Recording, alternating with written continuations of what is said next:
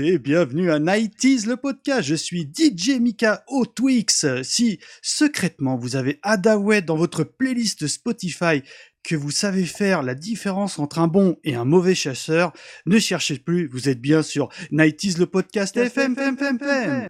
Mes chroniqueurs du jour pour m'accompagner sur ce numéro sont Murdoch. Comment vas-tu Murdoch Eh ben ça va très très très très très bien. Mister Honey, Mister Honey Bunny. Hop hop hop hop hop Comment ça va les gens? Et enfin Gizmo. Gizmo? Loulou? Oui, c'est moi. D'accord, ok. On commence très très fort, vous avez pu l'entendre. Bon, évidemment, je vais reprendre mon ton normal, hein, parce que bon, euh, toute une émission euh, en mode euh, animateur des années 90, je pense qu'à la fin de la journée, je serai rincé. Donc, Les auditeurs aussi. Hein. les auditeurs également, mais ça fallait pas le dire. Alors pour vous dérouler le sommaire de notre émission, dans une première partie, nous présenterons les différents membres de Les Nuls, puis leur histoire commune d'objectifs nuls à la Cité de la Peur. Dans une seconde partie, nous vous raconterons comment un projet comme la Cité de la Peur a pu voir le jour. Dans une troisième partie, nous évoquerons les très nombreuses références et les petits détails que nous avons relevés euh, dans le film. Puis enfin, euh, dans une quatrième et dernière partie, nous vous raconterons tout sur les anecdotes du film, les critiques des DVD et peut-être Blu-ray. Et enfin, nous vous donnerons notre avis sur l'OST du film. Mais avant de débuter ce podcast, je vous propose bien évidemment l'écoute de la bande-annonce. Le Festival de Cannes, l'événement médiatique que le monde entier nous envie. Alors vous allez être content parce que l'année dernière, c'est Nicoletta qui avait votre chambre. Mais le monde du cinéma est parfois une jungle bien cruelle. Madame, je n'écrirai rien sur ce film, c'est une merde. Jusqu'à où on peut-on aller pour promotionnaliser un film? Jusqu'à le meurtre? Jusqu'à où? Chantal Lobby, Dominique Farrugia, Alain Chabat, mais aussi de vrais acteurs comme Gérard Darmon font dans La Cité de la Peur une comédie familiale.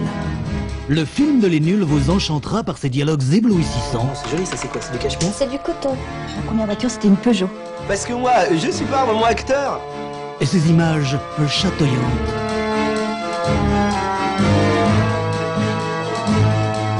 C'est monter un goût de pomme de terre sur Si vous avez aimé Jurassic Park, La leçon de piano et Le fugitif, eh ben nous aussi on a bien aimé.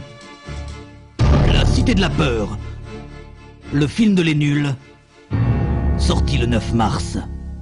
Vous voulez un whisky? Oh, juste un doigt. Vous voulez pas un whisky d'abord? Après l'écoute de cette bande-annonce, nous allons vous faire un- une rapide présentation de chaque membre de euh, l'équipe de, de Les Nuls. Bon, bien évidemment, nous vous invitons à écouter un, podcast que nous affectionnons qui s'appelle 80s le podcast, qui avait déjà traité euh, de l'humour euh, à travers Les Nuls dans leur numéro dédié à l'humour des années 80. Mais aujourd'hui, nous allons évidemment nous concentrer sur leur carrière, on va dire, à partir des années 90. Euh, donc Murdoch, je m'adresse à toi. Est-ce que tu pourrais déjà, dans un premier temps, nous parler, on va dire, entre guillemets, du leader du groupe Les Nuls, à savoir Alain Chabat? Oui, donc euh, Alain Chabat, il est né en 58 euh, donc à Oran et il va arriver donc dans la région parisienne à l'âge de 5 ans. Il va démarrer donc dans les années 80 à faire des piges sur France Inter, Radio Andorre, c'est-à-dire sans faire d'antenne mais en préparant des chroniques. Il va réellement euh, attaquer l'antenne sur RMC en 81 avec euh, principalement des, des programmes à dominante euh, musicaux. Il attaque euh, donc l'antenne euh, concrètement sur RMC en 81 où va présenter des programmes à dominante musicale.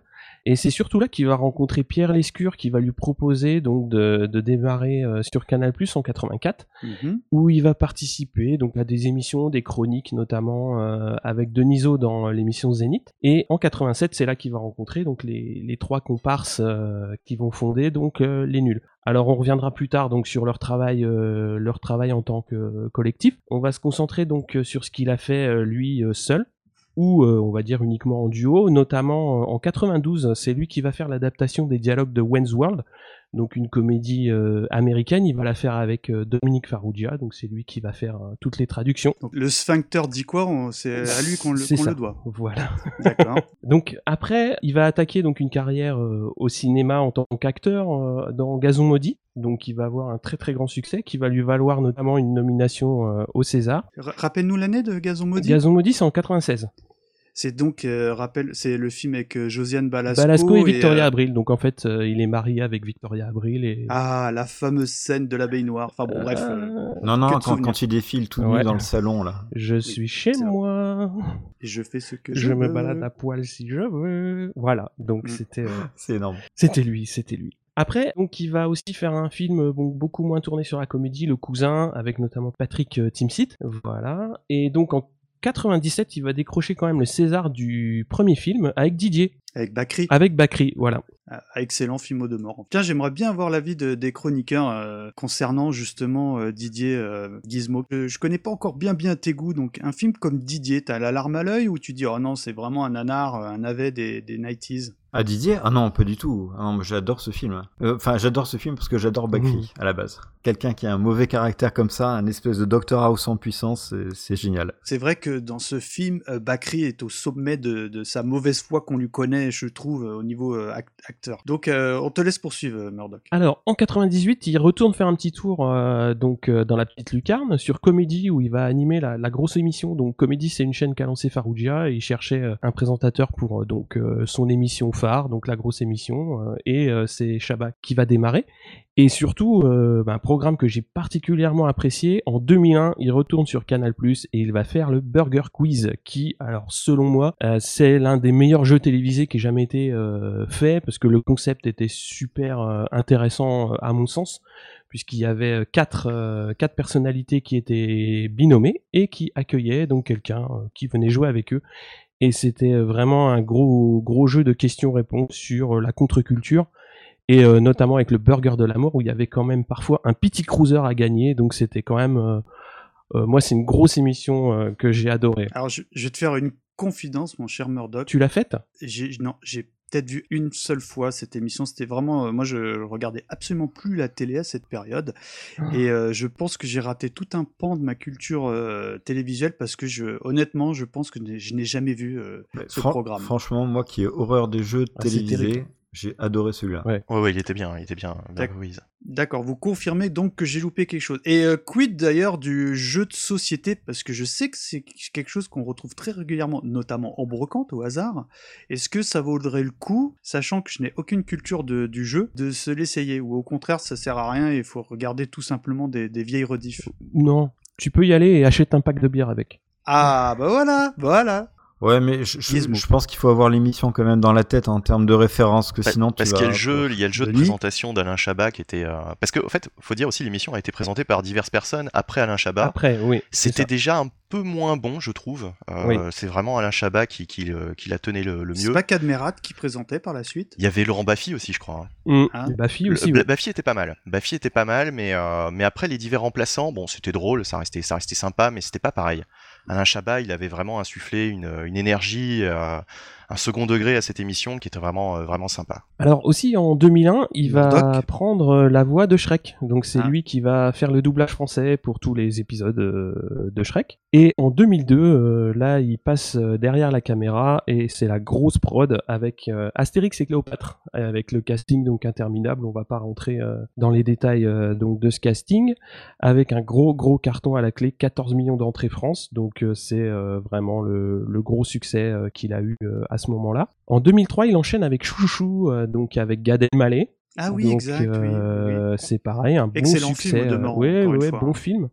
Ouais. Et euh, il enchaîne aussi la réalisation de Rrr, la comédie des Robins des Bois. Et là, Jamais vu ça. euh, bah, Là, c'est- là, par contre, c'est particulier. Voilà, C'est c'est rugueux, non particulier. C'est faut s'accrocher, ouais. D'accord, pourquoi? Enfin, tu le, tu le conseilles ça ou euh, Ouais, c'est pareil avec un avec un pack de bière, ça passe, mais euh, c'est non, c'est assez particulier comme humour. hein. Autant les Robins des Bois en sketch, ça peut, enfin ça, tout n'est- tout n'est pas aussi bon que les nuls. Là, le film, c'est mitigé. Moi, il y a des passages qui sont sympas, mais c'est pas aussi euh, franc que La Cité de la Peur, hein, ça c'est clair. Alors après, euh, il va continuer le, cinéma, mais il va euh, être sur des, des films qui auront un succès un petit peu moins retentissant, mais il joue régulièrement, donc notamment La Science des rêves avec Michel Gondry à la réalisation. Ah, je, l'ai loupé. Il faut absolument que je le voie. Il, y a Gainsbourg aussi. Exactement, je, crois. que c'est Charlotte Gainsbourg. Charlotte, pardon. Ouais. Et il va euh, faire aussi Prête-moi ta main, La personne aux deux personnes. Alors, grosse, grosse, grosse déception sur ce film-là. Parce qu'on en avait parlé, je ah. crois, une fois avec euh, bah, quand il y avait encore notre, copain Sirf euh, dans l'émission. J'en attendais beaucoup parce que c'est, je crois que c'est l'histoire d'un chanteur des, des 80s qui essaye de revenir sur le devant de la scène. Et il partage, entre guillemets, son corps avec Daniel Auteuil ou quelque chose comme ça. En fait, oui, il a un accident et il passe dans le corps de Daniel Auteuil. mais c'est vrai que j'ai eu aussi un petit peu de mal à, le voir en entier terrible. Hein, c'était moyen. C'était ouais, pas terrible. À part la chanson Flou de toi qui est, selon moi, fait tout le film. Oui. Hein. C'est ça. Alors en 2008, après, il enchaîne avec euh, un premier essai à Hollywood avec La Nuit au Musée 2, où il joue euh, Bonaparte. En 2012, euh, deuxième essai à Hollywood avec un film qui s'appelle Mille mots avec Eddie Murphy, mais là par contre, ça bide, ça bide méchant. Et après, donc il revient à la réalisation avec Sur la piste du marsupilami, donc pareil, euh, grosse euh, grosse production avec un gros gros casting. Perso, je l'ai pas vu, donc. Euh, je l'ai vu, ça fait le job. Hein. Auprès des enfants, ça fonctionne bien. Quand c'est Chabat quand même aux commandes, ça reste quand même très honorable. Ouais. Et donc en 2017, il y a un film dans les tuyaux. Alors j'ai trouvé le titre, ça doit être un cadeau du ciel à la réalisation. Donc bah ça sera pour l'année prochaine, pour cette année. Oui. D'accord. C'est tout pour Alain? Oui. Alors là, donc c'est vrai qu'on on a évoqué euh, Alain Chabat parce que, entre guillemets, c'est vraiment la tête euh, qui représente le groupe des nuls.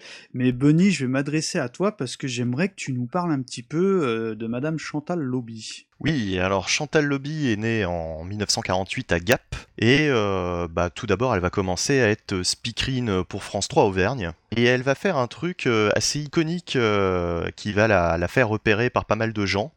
Et est-ce que vous savez ce que c'est? D'ailleurs, je vais vous poser la question. Est-ce que vous vous rappelez de cette image, euh, la première, l'une des premières images qu'on a de Chantal Lobby à la télé? Bah, elle, faisait pas le genre euh, les trucs de midi là sur France 3 ou un truc comme ça? Alors, euh, ça se passe à l'été 77 sur la Côte d'Azur. Est-ce que ça vous dit quelque chose?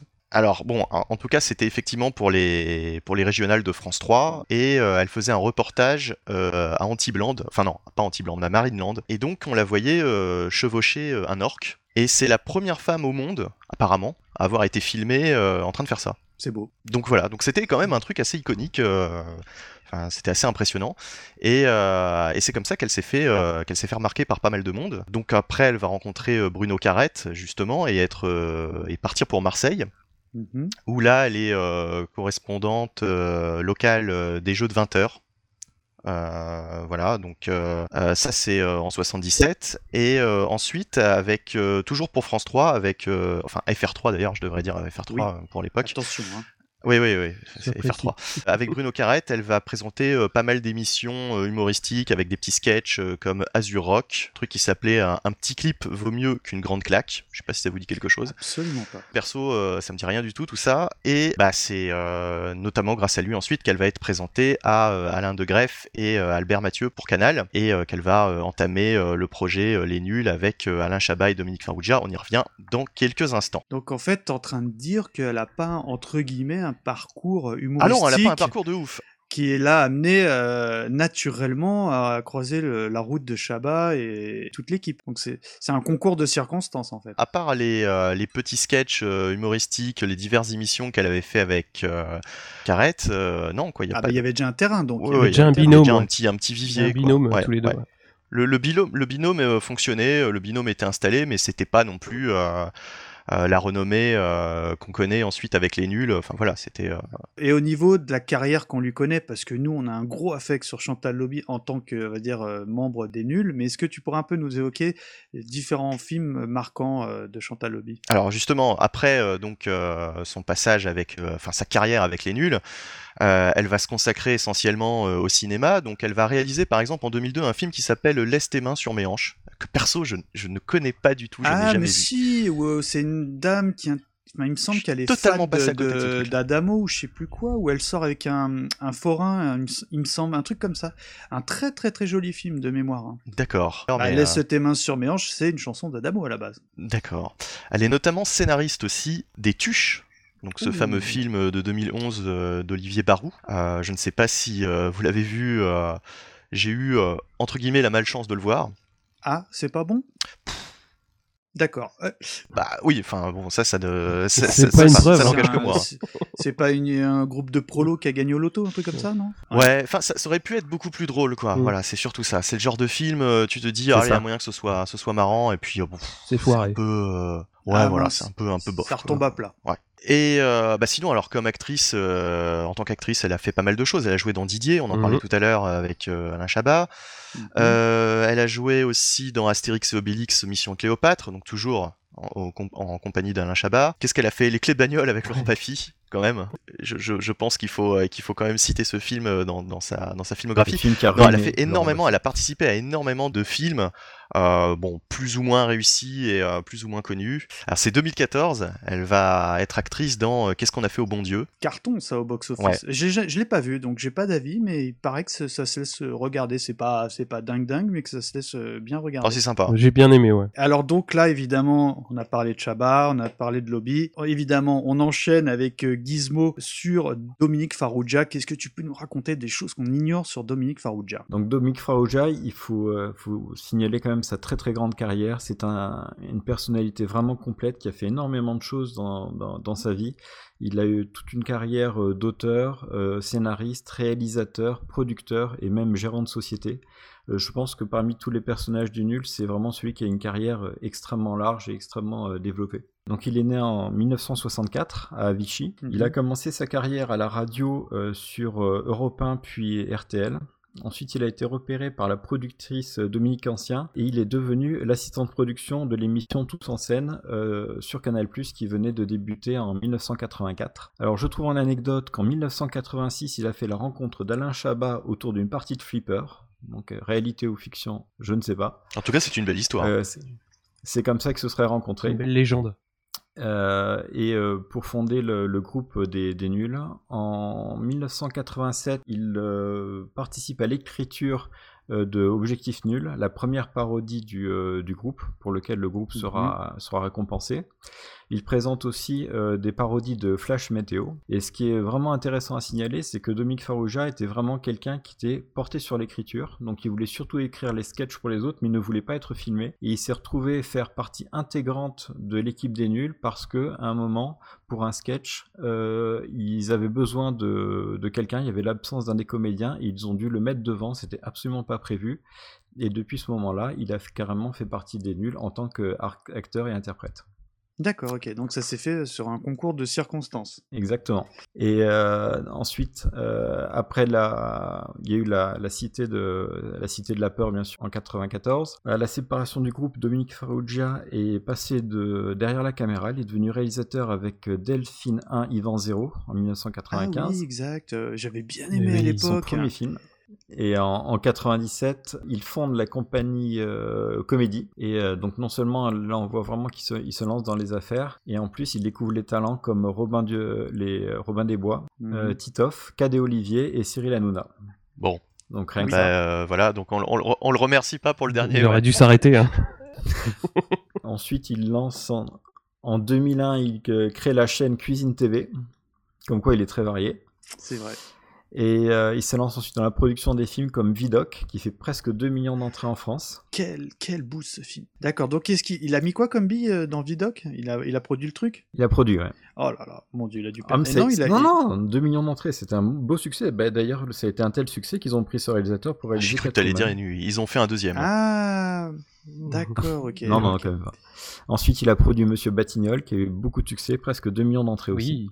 Et ensuite, il a continué sa carrière de gérant, devenant euh, directeur général délégué euh, de Canal+, puis président de la chaîne en avril 2002. Et en 2010, il co-réalise le film euh, L'amour, c'est mieux à deux, qui fait euh, 1,2 million d'entrées et c'est un des plus gros succès de 2010 en France. Et euh, sinon, dernière anecdote pour euh, Dominique Farrugia, une pensée quand même pour lui, puisqu'il est atteint de la sclérose en plaques. Mm. Alors, peut-être que les plus jeunes qui nous écoutent s'en rappellent un peu moins, mais il faut savoir que, euh, évidemment, l'émission étant sur la Cité de la Peur, on va parler du trio des nuls. Mais quand l'aventure des nuls a commencé, ils étaient quatre avec feu Bruno Carrette. Donc je m'adresse à toi, Murdoch. J'aimerais que tu nous parles un peu de ce grand monsieur qui, de mon point de vue, était vraiment celui que je préférais dans l'équipe euh, des nuls. Bruno Carrette, il est né en 56 euh, près d'Alger et il est rentré euh, donc en métropole dans les années 60 et comme tu l'as dit précédemment, euh, son début de carrière est très lié à celui de Chantal Lobby. Ils ont commencé ensemble donc sur France 3 Marseille, sur FR3 Marseille pardon, et euh, ils seront repérés par euh, Alain de Greff et Albert Mathieu qui vont les faire rejoindre euh, le, le groupe Canal+. Et c'est là qu'ils vont fonder le, le fameux Quatuor. Il a quand même deux films à son actif. Il a joué dans Sans peur et sans reproche de Gérard Jugnot en 88. Alors la petite anecdote sur ce, ce film, bah, Jugnot voulait lui donner un rôle plus important à l'origine et en fait, bah, Carrette il a dit moi j'ai quand même mon mon avec les nuls donc je pourrais pas être là euh, pour tous les jours de tournage. Donc je viens pour un petit rôle mais euh, pas pour euh, pas pour plus puisqu'au départ il aurait dû avoir un des rôles principaux. Bah, le grand film qui va le, en fait le, le révéler, ça va être euh, malheureusement euh, Milou en mai qui va sortir bah, après sa mort. Et en fait, euh, bah, de Louis Malle, c'est quand même pas euh, rien quand tu te fais repérer dans un film de Louis Malle. Ah, il avait une, une carrière qui se dessinait devant lui, hein, clairement. hein. Oui, oui, clairement. hein. Et en fait, bah, il meurt subitement euh, le 8 décembre 89, donc après deux mois à l'hôpital, donc en région parisienne. Donc les nuls à ce moment-là étaient en train de faire une émission qui s'appelait ABC des nuls, et donc où ils se présentaient euh, chacun euh, par leur prénom. Mhm. Et donc, euh, bah, pendant deux mois, il, il lui souhaitait euh, bon rétablissement. Et donc, bah, ils ont arrêté l'émission donc à son décès en, en 89. Et donc, en fait, Il euh, quel en mai est sorti. euh, bah, il est. Je crois qu'il il est 34 ans, non? 33 Ouais, ans, 33 ans. ouais. Il est né en 56 et mort en 89. D'accord, et t'as des petites euh, choses comme ça qui te viennent quand tu parles de Bruno Carrette? Parce que moi, Ah, Bruno. parce que pareil, moi personnellement, quand si tu me dis Ma Yano pas une machine, euh, je suis. Exactement. C'est Mizu hein, C'est Mizu. Mizu Mizu, on est d'accord. hein. C'est Mizu Mizu. C'était euh, Et- mon personnage préféré. hein. C'était un célèbre pétomane donc euh, qui faisait gagner des magnétoscopes ou des lecteurs CD aux spectateurs d'une nuit par ailleurs qui réussissaient à reconnaître le morceau qu'il interprétait à sa façon évidemment. Quel accueil Merci. J'ai beaucoup de chance avec mon public. Hein. Alors vous revenez de, du Japon, c'est ça? Si, du Japon. Et on se refuse rien, hein, faut dire que carrément. Eh, c'est c'est de l'hélium, hein, c'est pas du. C'est du- pas vous qui l'avez fait. Non, d'accord. Ok. Je suis pas une machine. Comment sont les Japonais? Ils sont un peu bloqués. Oui.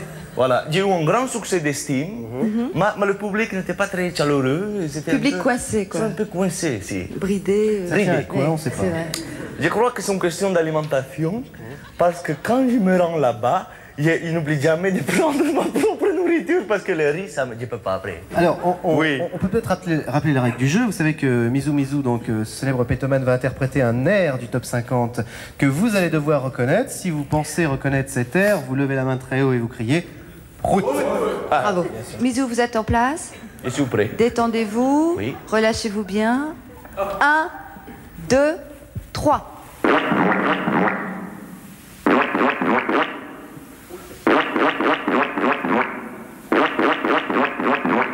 Ah, il y a un bruit. Mizu Ah s'arrêter. Voilà. Ah oui, il a reconnu C'est- tout de suite. c'était hein. facile. C'est allé très vite. c'est- J'ai reconnu euh, Étienne de Gashpati. Étienne de Guet.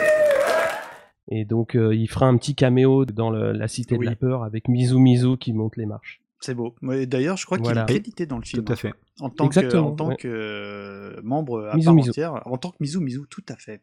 Alors là, on a fait un peu, le- on a fait le tour un peu du groupe des nuls. Bah, Murdoch, je vais te garder euh, avec moi parce que j'aimerais que tu me parles un peu de leur histoire commune. On va dire d'objectifs euh, nuls jusqu'au sujet qui nous intéresse du jour, euh, la cité de la peur. Ouais, alors donc ensemble ils se retrouvent donc sur Canal en 86, 87 plus ou moins qu'ils ont un projet, c'est de faire Objectif Nul. C'est une série parodique d'exploration spatiale, un petit peu à la Star Trek, bon sans les moyens, on va dire. C'est ça. hein. Mais donc pour euh, planter le décor, donc Zetoun, Panty, Syntaxe Aurore, le mercenaire et le capitaine Labar, Mhm. Lamar dérivent dans le cosmos euh, à bord du Liberator. Et donc, bah, c'est là en fait qu'ils vont poser toutes les bases euh, de leur humour. C'est-à-dire, euh, il y aura des fausses pubs, du comique de répétition, un petit peu de potache, mais ça passe très très bien. tout est là, même encore aujourd'hui. Tout est là. ouais. Plein de fausses pubs datent de cette époque-là, les parodies de films, etc., etc.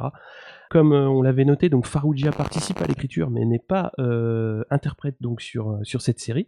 Ils feront 50 épisodes entre février et avril 87. Donc en fait, euh, ça va être assez court mais ça va marquer euh, beaucoup puisque euh, ils vont quand même avoir le set d'or, euh, je crois, pour pour cette émission. Si ah oui, quand même. pas. Ouais, ouais, ça avait été pas mal marqué à l'époque, et à tel point que la direction de Canal leur dit, bah écoutez les gars, on va vous faire une place dans nulle part ailleurs, avec euh, donc comme toujours des sketchs, mais aussi le JTN, donc le journal télévisé nul, qui est intégré à part entière donc dans nulle part ailleurs. Et donc là, pour le coup, les quatre apparaissent à l'antenne, donc notamment Dominique Farrugia qui présentait météo. tous les soirs une météo très particulière ce soir en effet, où il y avait toujours euh, quelque chose de particulier à faire sur la météo, et c'était, euh, on va dire, tous les soirs de la semaine en direct. C'était un journal télévisé qui tournait en dérision.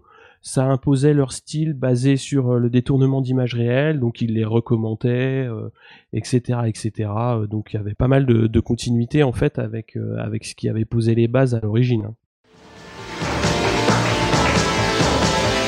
Les titres de ce journal, une révélation. On croit toujours que ça n'arrive qu'aux autres. Eh bien non, une femme a vu Michel Drucker qui se grattait le cul.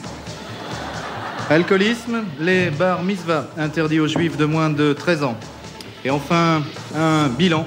Guy Béard déclare finalement en 30 ans de carrière, je n'ai eu qu'un rappel, le BCG. Tous ces titres ne seront pas développés dans cette édition. À Castres, deux parachutistes s'en prennent à un immigré, Zoumali Karfi, qu'il tue parce que, dit déclare-t-il, il avait une sale gueule. Alors, dans l'état actuel de Zoumali, on ne peut savoir s'il avait réellement une sale gueule. Mais d'ici quelques heures, les experts devraient avoir fini de remodeler et de reformer son visage afin de savoir si oui ou non il avait une sale gueule. En attendant le résultat de cette enquête, les deux paras ont été relaxés. Hippisme, Yves Saint-Martin a déclaré aujourd'hui J'aime parler à mon cheval avant de le monter. À quoi le cheval a répondu Non, pas ce soir, j'ai la migraine. Et puis je l'apprends à l'instant par cette dépêche, les experts viennent de reconstituer le visage de Zoumali Karfi. Alors il avait effectivement une sale gueule, les deux parents ont été relaxés, finalement une affaire qui finit bien. Est-ce qu'on peut dire que c'est un peu l'ancêtre de Groland? Tout à fait ça, oui. Ça a vachement influencé euh, Groland, je Puis- pense. et puis euh, quand tu les voyais sur, sur le plateau, ils étaient tout le temps morts de rire. Ils, avaient- des fois, ils, avaient, ils arrivaient pas à finir leur sketch. hein, euh, Alors, une fois Chabat a fini avec un doigt dans le cul. hein. Ah, tu peux, tu peux développer pour- Oui, alors euh, un soir, il fait un sketch où euh, ils font une, euh, un JTN où les blagues sont particulièrement pourries. Et il finit en disant je vais me petit suicider donc il sort un petit suisse et il se l'écrase sur le front et la chute de la vanne c'était qu'en fait il avait pas de bas de costume mais des porte-jartelles et des bas donc il finit en porte-jartelles et en bas sur le plateau sur le, le- Scandale. table Oui, plutôt, oui. Voilà. Et donc, les fesses tournées vers Bruno Carrette qui lui met gentiment un petit doigt, tu vois, Farougia, euh, pas Farougia, et tu vois Chabat qui sursaute un petit peu, après notamment euh, être euh, petit, cette petit suicidé en direct. Donc il y a eu pas mal de, d'émissions, on va dire, assez, assez mythiques. hein. Voilà, donc après le JTN, donc en 87-88, sur la saison télé sur Canal, ils vont décider de faire un petit break, c'est-à-dire de ne plus prendre d'émissions quotidiennes ou régulières, et euh, ils vont préparer donc pour la saison 88-89 deux émissions spéciales. Donc une émission qui reprend la vie d'une chaîne de télé du matin jusqu'au soir, qui va s'appeler TVN 595, qui reprend exactement euh, ce qu'ils savent faire, hein, c'est-à-dire des clips, des pubs, des jeux, des séries, avec notamment La Paille et le Foin, qui est assez, euh, sympathique à, regarder. Et ils vont faire une autre émission spéciale qui va s'appeler La Nuit la plus nulle, avec pareil des sketchs, un péplum, un film, c'est une soirée en fait où Canal Plus leur donne les clés et ils font à peu près ce qu'ils veulent. Donc ils vont passer des épisodes des Monty Python, ils vont passer des films, donc notamment euh, The Free Amigos. euh, donc euh, c'est les clés du camion données au nul pendant une, une nuit. Donc c'est assez sympathique euh, comme programme. Et donc ils reprennent euh, en 89 avec une journalière avec ABCD nul. Voilà, c'était une pastille qui les mettait en scène donc euh, tous les quatre avec un jour un mot, des définitions absurdes ponctuées de fausses pubs. Euh, Bon, bon bref, ça passait tout seul. Et en fait ils vont revenir, euh, donc ils vont terminer la saison avec Histoire de la télévision. Alors c'est un concept qui est ultra simpliste. C'est la famille Gilet euh, qui mange devant la télé tous les soirs et on les observe. Enfin, moi, c'est un programme que j'ai vraiment adoré parce que Ah, a- je ne connais pas. Ah, faut, faut en voir au moins 3-4 parce que c'est euh, c'est assez drôle. C'est un peu plus décalé que d'habitude. C'est pas les mêmes ressorts, on va dire, qu'habituellement pour, euh, pour les nuls, mais ça reste très très drôle, hein, moi je trouve. D'accord, mais tu sens que de toute manière, euh, beaucoup de choses sont recyclées parce que quand tu évoques euh, cette série, je pense tout de suite aux, aux fausses pubs des nuls Mhm. où euh, papa, je peux prendre ta voiture. Enfin, je- j'ai plus le truc en tête, mais tu, enfin, je pense que ça vient de là du coup. Ouais, c'est ça. Et du coup, là, tu as d'autres programmes à nous proposer, peut-être Oui, oui, bah alors en fait, une émission du vendredi soir qui est peut-être cultissime. c'était pas le vendredi, c'était le samedi soir. Le samedi soir, pardonne-moi, qui, Ah. qui peut-être pour toute une génération était culte. Donc je Voilà. te laisse nous en parler. Donc ils vont tenir pendant deux saisons donc leur plus, plus beau concept à mon avis, donc les nuls l'émission, qui Ah. est un petit peu euh, on va dire calqué sur le Saturday Night Live. Ouais, mais bien adapté. Et donc en fait euh, l'émission déjà était en direct, ce qui se faisait assez peu euh, à l'époque, puisqu'il y avait eu un grand retour du, du différé. Toutes les semaines, un invité qui participe à deux sketchs, un groupe en live qui vient pour deux titres, euh, des pubs et l'édition, le journal de l'émission avec Pénélope Solette et Maurice Chevalier et qui va donner naissance euh, à l'un des gros gros running gags des années 90 euh, avec la série Régis est un. Ah ouais. Donc, Ah là là tout- là. voilà. Tous les registres de notre époque, qu'est-ce Voilà, qu'ils ont souffert ils ont souffert, ils ont souffert à cause Du de côté des inconnus, il y avait toutes les Ingrid, elles souffraient. Oui. Mais alors, par contre, dans la team, les nuls, les Régis, ils ont mangé. hein. Voilà. Et euh, t'as des trucs comme ça qui te reviennent quand. euh, moi, personnellement, euh, là, je fais un. Vraiment, euh, il y avait la cassette, tu sais, des, des fausses pubs qui étaient vendues à part, Oui. hein, que j'avais acheté. Et déjà, rien que sur la jaquette, souvenez-vous, il y avait écrit un petit euh, imprimé. C'était est vendu sans pins. Et je sais pas, c'était complètement stupide. Mais alors, les, fausses pubs des nuls, je crois que c'est un des programmes, on va dire, d'humour que j'ai peut-être le plus vu quand j'étais adolescent. Alors, est-ce que vous, messieurs, tiens, je vais m'adresser un petit peu à toi, Bunny, qui est un tout petit peu plus jeune que nous, est-ce que tu as connu à peu près toutes les émissions que euh, notre ami vient de décrire? Eh bien non, en tout cas je les ai pas connus en direct euh, parce que moi je les ai vraiment suivis sur le tard, Mhm. euh, à tel point que euh, je m'y suis vraiment intéressé euh, seulement après avoir vu La Cité de la Peur. Donc c'est pour vous dire à quel point c'était Après, euh, vaut, mieux, tard. vaut mieux tard que pas du tout, hein, tu vois. enfin, Voilà. Il n'y a Hum, aucune cela dit- légitimité à dire, voilà, j'étais pas à l'époque, du coup, t'as pas le droit d'en parler. Au, au contraire, Mhm. j'aime bien avoir un avis un peu plus de, avec de recul.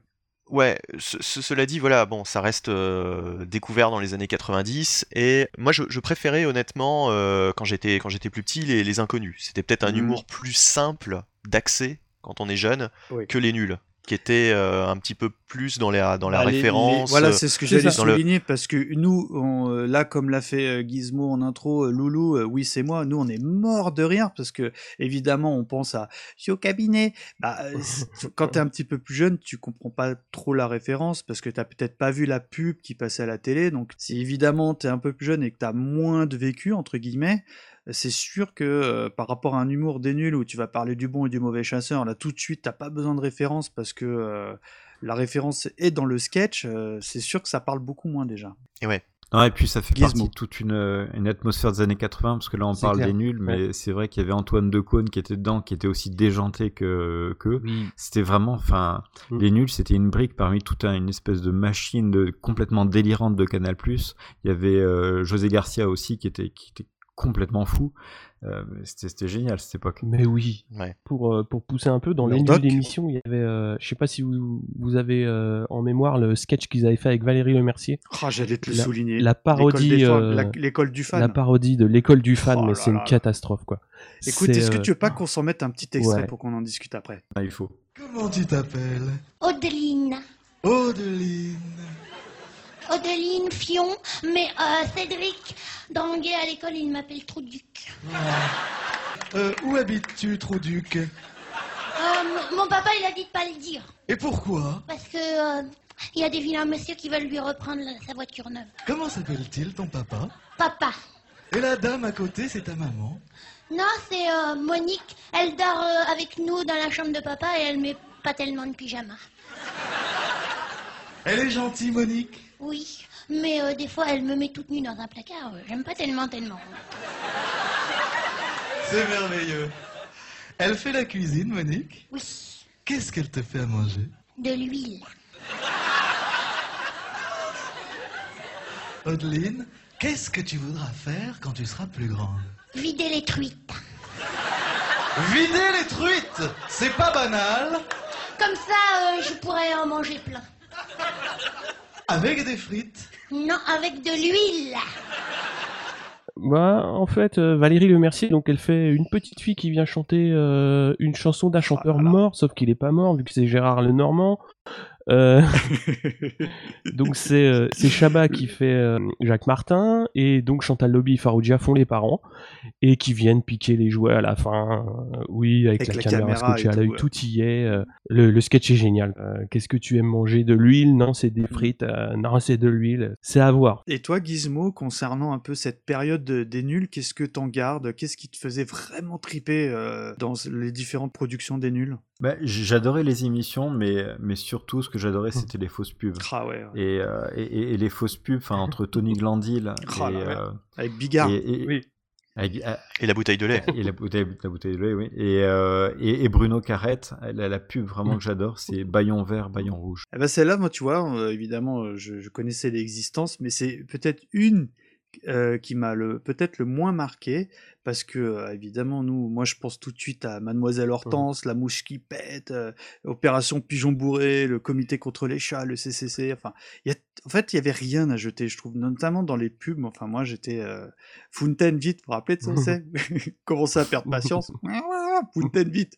Enfin bon c'est vraiment euh, un humour euh, après c'est ancré dans une période évidemment un jeune qui regarde ça aujourd'hui il comprend pas du tout les références parce que encore une fois avantage inconvénient c'est que c'est ultra référencé par rapport à une période donnée mais euh, ça fait un peu humour de quadra euh, trentenaire tout ça mais selon moi avec les inconnus c'est vraiment le type d'humour qui reste vraiment indémodable hein. Ah non, et puis même le, Gizmo. le- le lâchage de ton, c'est dans la fausse pub. Je sais pas si vous venez de la, Ah. souvenez de la pub euh, euh, Royal Oui. Rabbin. Ah bah oui, oh là là. Vous avez, vous avez Chabat déguisé en, en- en juif orthodoxe qui se met à courir dans les champs comme un chien. Oui, c'est la, la Royal- musique du professionnel, C'est là. ça. Bah, de la musique Oui. qui a été utilisée dans, dans Royal Canin. Canin. Royal Canin. c'est indémodable. Personnellement, je suis extrêmement fan. Aujourd'hui, je sais pas si ça p- si on pourrait se permettre de faire ce genre de truc. Je sens que ça. Bah non, justement, mais c'était ça qui était bien avec les années 90.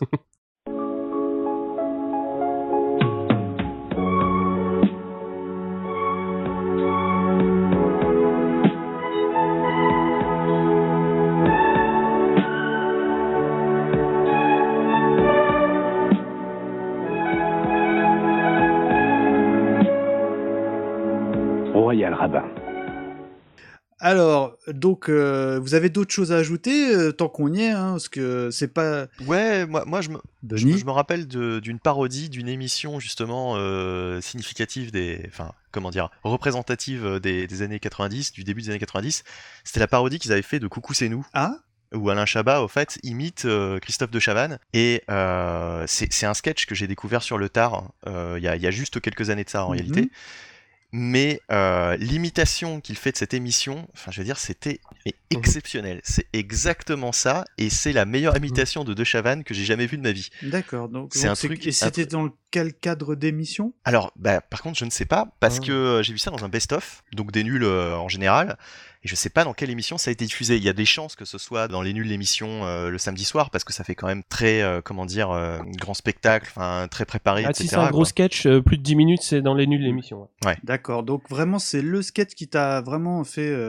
Ah bah non, mais enfin c'est l'un de ceux dont je me souviens parce que c'est euh, ça m'avait vraiment fait marrer. euh, J'avais trouvé la parodie excellente. quoi. Et puis c'est une émission aussi qui m'avait marqué, Coucou c'est nous, euh, dans les années 90. Ouais, c'était. Ouais, alors donc bien évidemment pour clôturer on va dire la, la, toutes les émissions proposées par les nuls, je vous conseille très très très chaudement euh, la compilation DVD euh, L'Intégrule, euh, volume 1 et 2, hein, parce qu'il y a eu deux volumes de sortie, où ça reprend grosso modo euh, l'intégralité des, programmes que nous avons évoqués. Donc là, on attaque enfin le gros du sujet, à savoir euh, le film La Cité de la Peur, une comédie euh, familiale pour les parents, pour les enfants, pour tout ce que vous voulez.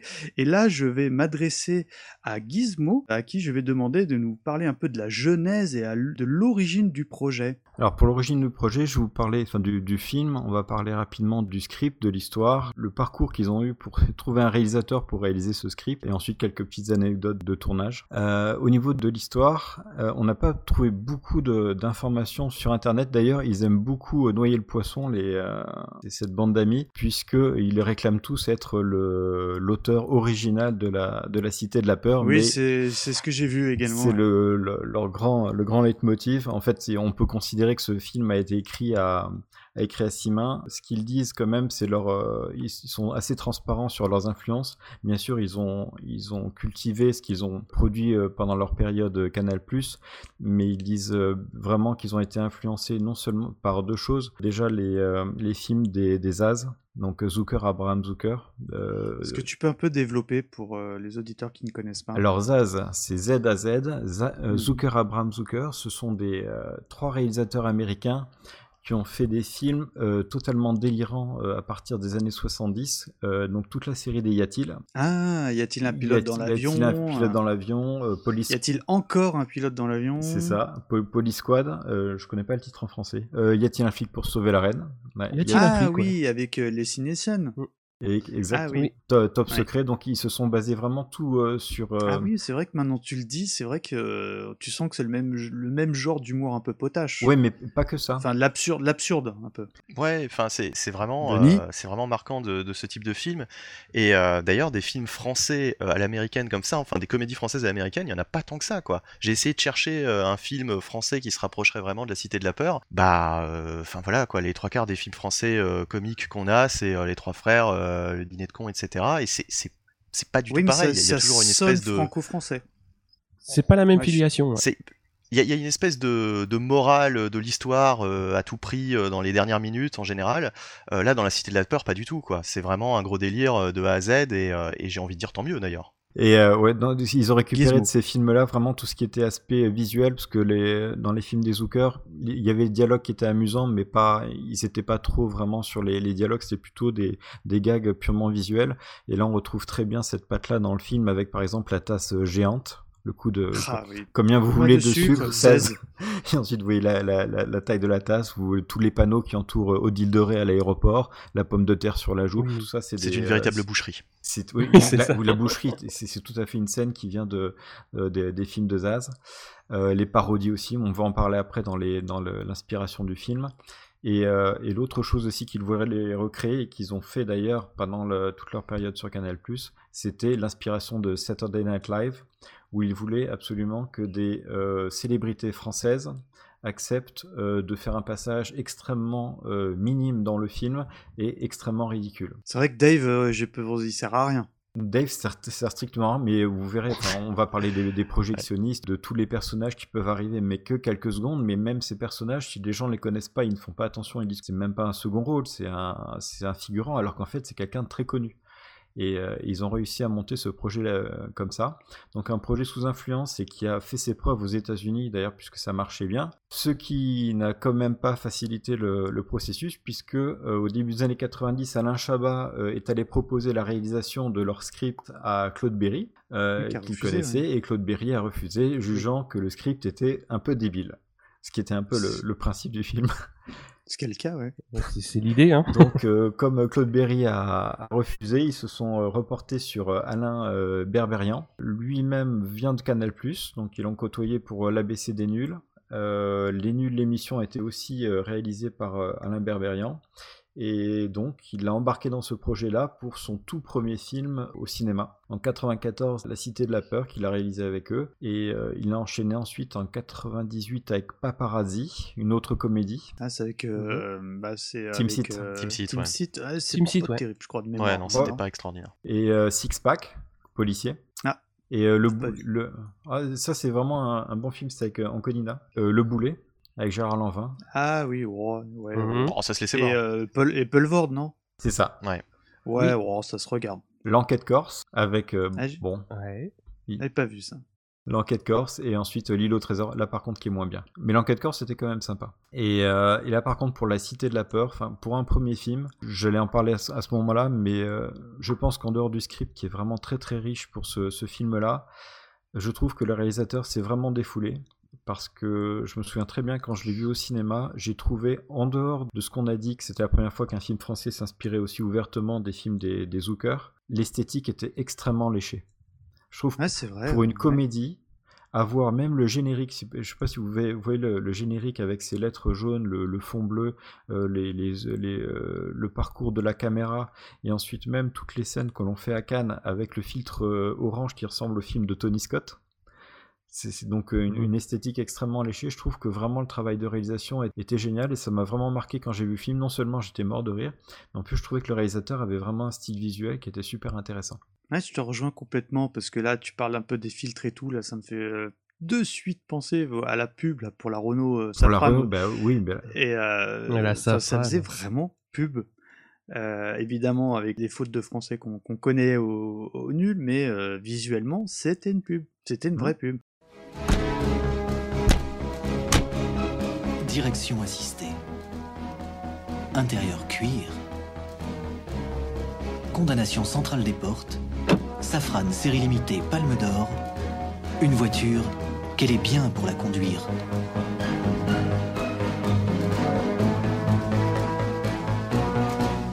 En dehors de ça, vous regardez, des... regardez juste certaines scènes comme euh, par exemple euh, la montée des marches au Festival de Cannes. Regardez les mouvements ultra complexes Oui, a du que, que font la caméra pour, pour parcourir- Franchement, pour une comédie, faire ce genre de choses, c'est- impensable et franchement, c'est du très très très bon boulot. D'accord. Autre chose pour le tournage, bon bien sûr c'est le Festival de Cannes. Le film n'a pas du tout été tourné pendant le, le Festival de Cannes. Euh, il a été tourné euh, l'été et pour les, euh, la montée des marches, il a même été tourné en septembre. Donc, comme, comme le climat de, de la région s'y prêtait bien, il pouvait encore tourner en, en, en septembre, mais donc le, le film a été tourné un peu plus tard. Mhm. C'est tout pour la jeunesse du projet? Oui. Alors, euh, Murdoch, est-ce que tu pourrais, pour les rares auditeurs qui ne se rappellent pas de cette œuvre, donc euh, que évidemment nous invitons à regarder, est-ce que tu pourrais un peu nous pitcher, on va dire, cette histoire qu'est euh, La Cité de la Peur? Ah bah ça commence euh, assez simplement avec un film, un film dans le film en fait. Donc euh, ça. ça. commence par Red is Dead, euh, Ah. donc la, la fin de Red is Dead pour être précis, c'est-à-dire la fin d'un film d'horreur euh, assez particulier, on va dire. Je trouve particulièrement bien joué Oui. personnellement. Oui, et d'ailleurs, comment s'appelle l'actrice qui joue dedans? Je me souviens plus du tout. Hélène de. Fougerolles. Ah oui, exact, ouais. Ah, j'ai- j'aime bien cette actrice. Oui. tu bien. Et donc euh, le film se termine et euh, donc euh, le projectionniste se fait tuer et donc suite à ça, euh, l'attaché de presse décide d'engager euh, un garde du corps d'une part pour les projectionnistes, mais aussi pour euh, l'acteur euh, du film, donc Simon Jérémy, qu'elle va faire venir à Cannes donc pour la promotion du film euh, et donc euh, bah voilà.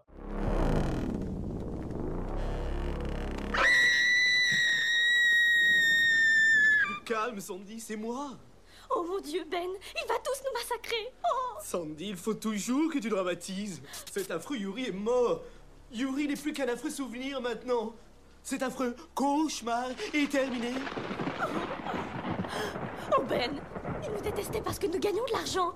Et dans son optique prolétarienne, le profit lui était insupportable. Oh mon dieu Il a massacré Jim Suzanne Ludovic Maximilien Et Tonton aussi Je sais, c'est affreux. Mais les Johnson arrivent ce soir et je ne veux pas qu'ils voient ce massacre. Je vais mettre un peu d'ordre. Va prendre un bain, il ne peut plus rien nous arriver d'affreux maintenant. Le film commence, euh, les trois se retrouvent et euh, l'aventure peut commencer. D'accord, donc en fait, euh, pour résumer, le meurtre des différents projectionnistes font le buzz autour du film parce que le mode opératoire du crime est le même que dans le film projeté. C'est ça. D'accord, alors évidemment, on va pas spoiler parce que même si tout le monde connaît toutes les répliques par cœur, on évitera de raconter un peu le dénouement et euh, toute l'histoire qui s'ensuit. Donc, en revanche, euh, nous allons faire quand même une petite euh, présentation des différents protagonistes. Donc, Gizmo, est-ce que je, tu pourrais nous parler de Odile de Ray avec deux, deux R comme deux Ray Alors, Île de Ré, elle est interprétée par Chantal Lobby. Et c'est Mhm. donc, comme on vient de le dire, l'attaché de presse de, de Red is Dead. Alors, ce qu'on peut dire sur elle, trois choses. C'est premièrement, c'est vraiment, comme beaucoup d'ailleurs, quasiment tous les, les personnages de la série, c'est vraiment un, un loser.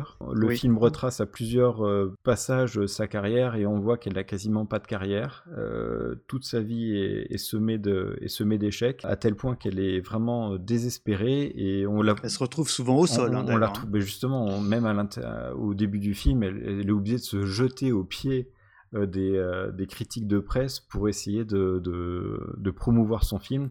Et d'ailleurs, quand on parlait des, des- des rôles, euh, des rôles secondaires de la Cité de la Peur, est-ce que vous savez qui est ce critique de presse? C'est un agent. Un agent. C'est un agent de presse. Ouais, Euh, Dominique Besnéard. Dominique, Dominique euh, Besnéard, donc euh, quelqu'un qui apparaît ne serait-ce que quelques secondes à la Cité de la Peur. La plupart des gens, si ça se trouve, ne savent pas qui il est. Et c'est quelqu'un de- d'extrêmement reconnu dans le métier et qui, euh, Mm. et qui joue dans ce film. Donc profil un peu de, de loser. Ensuite, euh, autre trait de personnalité chez elle, c'est euh, elle est vraiment extrêmement bas dans l'échelle, mais par contre, elle se voit aussi aller extrêmement haut, ce qui fait qu'elle a un petit côté un peu agaçant. Mm. Elle prétend parler plusieurs langues, ce qui donne lieu à des scènes hilarantes où elle essaie de parler danois et ensuite anglais. Tout à quand fait. elle parle à un producteur, un producteur anglais. Et, euh, mais le tout avec un, un naturel, euh, comme si euh, ce qu'elle disait avait un sens. Aussi, un trait de caractère, c'est son manque total d'empathie. Elle ne pense qu'à sa carrière et on se souvient de cette scène culte avec Valérie Lemercier qui a quand même perdu son mari. Elle n'en a strictement rien à faire de ce que pense Valérie Lemercier. Elle pense uniquement à la promotion de son film. On, on voit aussi ça dans, dans son personnage euh, où elle se parodie euh, Sharon Stone, où elle fait un peu euh, femme fatale, où elle arrive dans une séance de presse. et-. Exactement. Ça sert à rien. C'est formidable. Et euh, la, la séance de, de presse où elle se permet de, de recadrer des journalistes. Au début du film, elle est en train de se jeter aux pieds des journalistes pour les maintenir dans la salle et à la fin, elle les recadre parce que les nanas discutent entre elles pendant la séance. C'est marrant ça aussi. Donc elle a, elle a vraiment ces, ces deux facettes un peu particulières. Et ensuite, la dernière facette qui donnera encore bien sûr lieu à une scène totalement délirante avec euh, Bialès, euh, c'est son côté euh, fleur bleue. On la voit tout au début avec Émile où elle parle, de, elle parle de son flirt du soir. Même à son âge là, on va pas dire qu'on va avec un flirt le soir, mais elle, elle arrive quand même à le dire à son âge. Puis elle raconte, elle raconte quand même une anecdote extraordinaire au commissaire Bielès durant leur repas. C'est Exactement. Et euh, voilà la scène culte avec euh, avec euh, Bialès et le dîner aux clapiotes. Ah Et, oui. euh, Mange pas, et, mange euh, pas, mange pas. et- ah ouais, mais le, le- le- la, la scène, deux, deux scènes délire, c'est franchement le la fois où, où Bialès lui dit mais vous avez vraiment connu personne, mais pendant depuis vraiment un moment. Et là, tout à coup, elle dit non, non, non, ça ne me manque pas. Il y a une explosion sous la table, il y a la fumée qui sort. Ça me- C'est la fameuse explosion de foufoune des nuls. hein. C'est à mourir de rire. Ils l'ont fait plusieurs fois. euh. Exact. Et, euh, c'est culte ça. Ah, et honnêtement, Et- c'est une de mes le, scènes et le tout pour hein. finir. Je- Alors, je Non, sais non. pas qu'est-ce qu'ils ont voulu parodier le... après. je- il me semble que ça doit être 9, semaines et demie. Où, Il y en a des plus. Ah, où le, Neuf semaines et demie. où il a, ils ont une, espèce de, scène simulée avec, euh, avec euh, Bialès, mais où il se passe strictement rien. Et franchement, ça fait partie de ce personnage. Donc, très grand personnage. Ma première voiture, c'était une Peugeot. Ah, c'est extraordinaire. Et un jour, mes cousins ils sont allés dormir chez ma grand-mère. Mais c'est fabuleux. Alors j'ai dormi dans la chambre du bas parce que j'avais prêté mon pull. Ah, vous êtes merveilleuse, Odile. Merveilleuse. Vous êtes mariée Vos clapiotes ardus. Attention, l'assiette est chaude.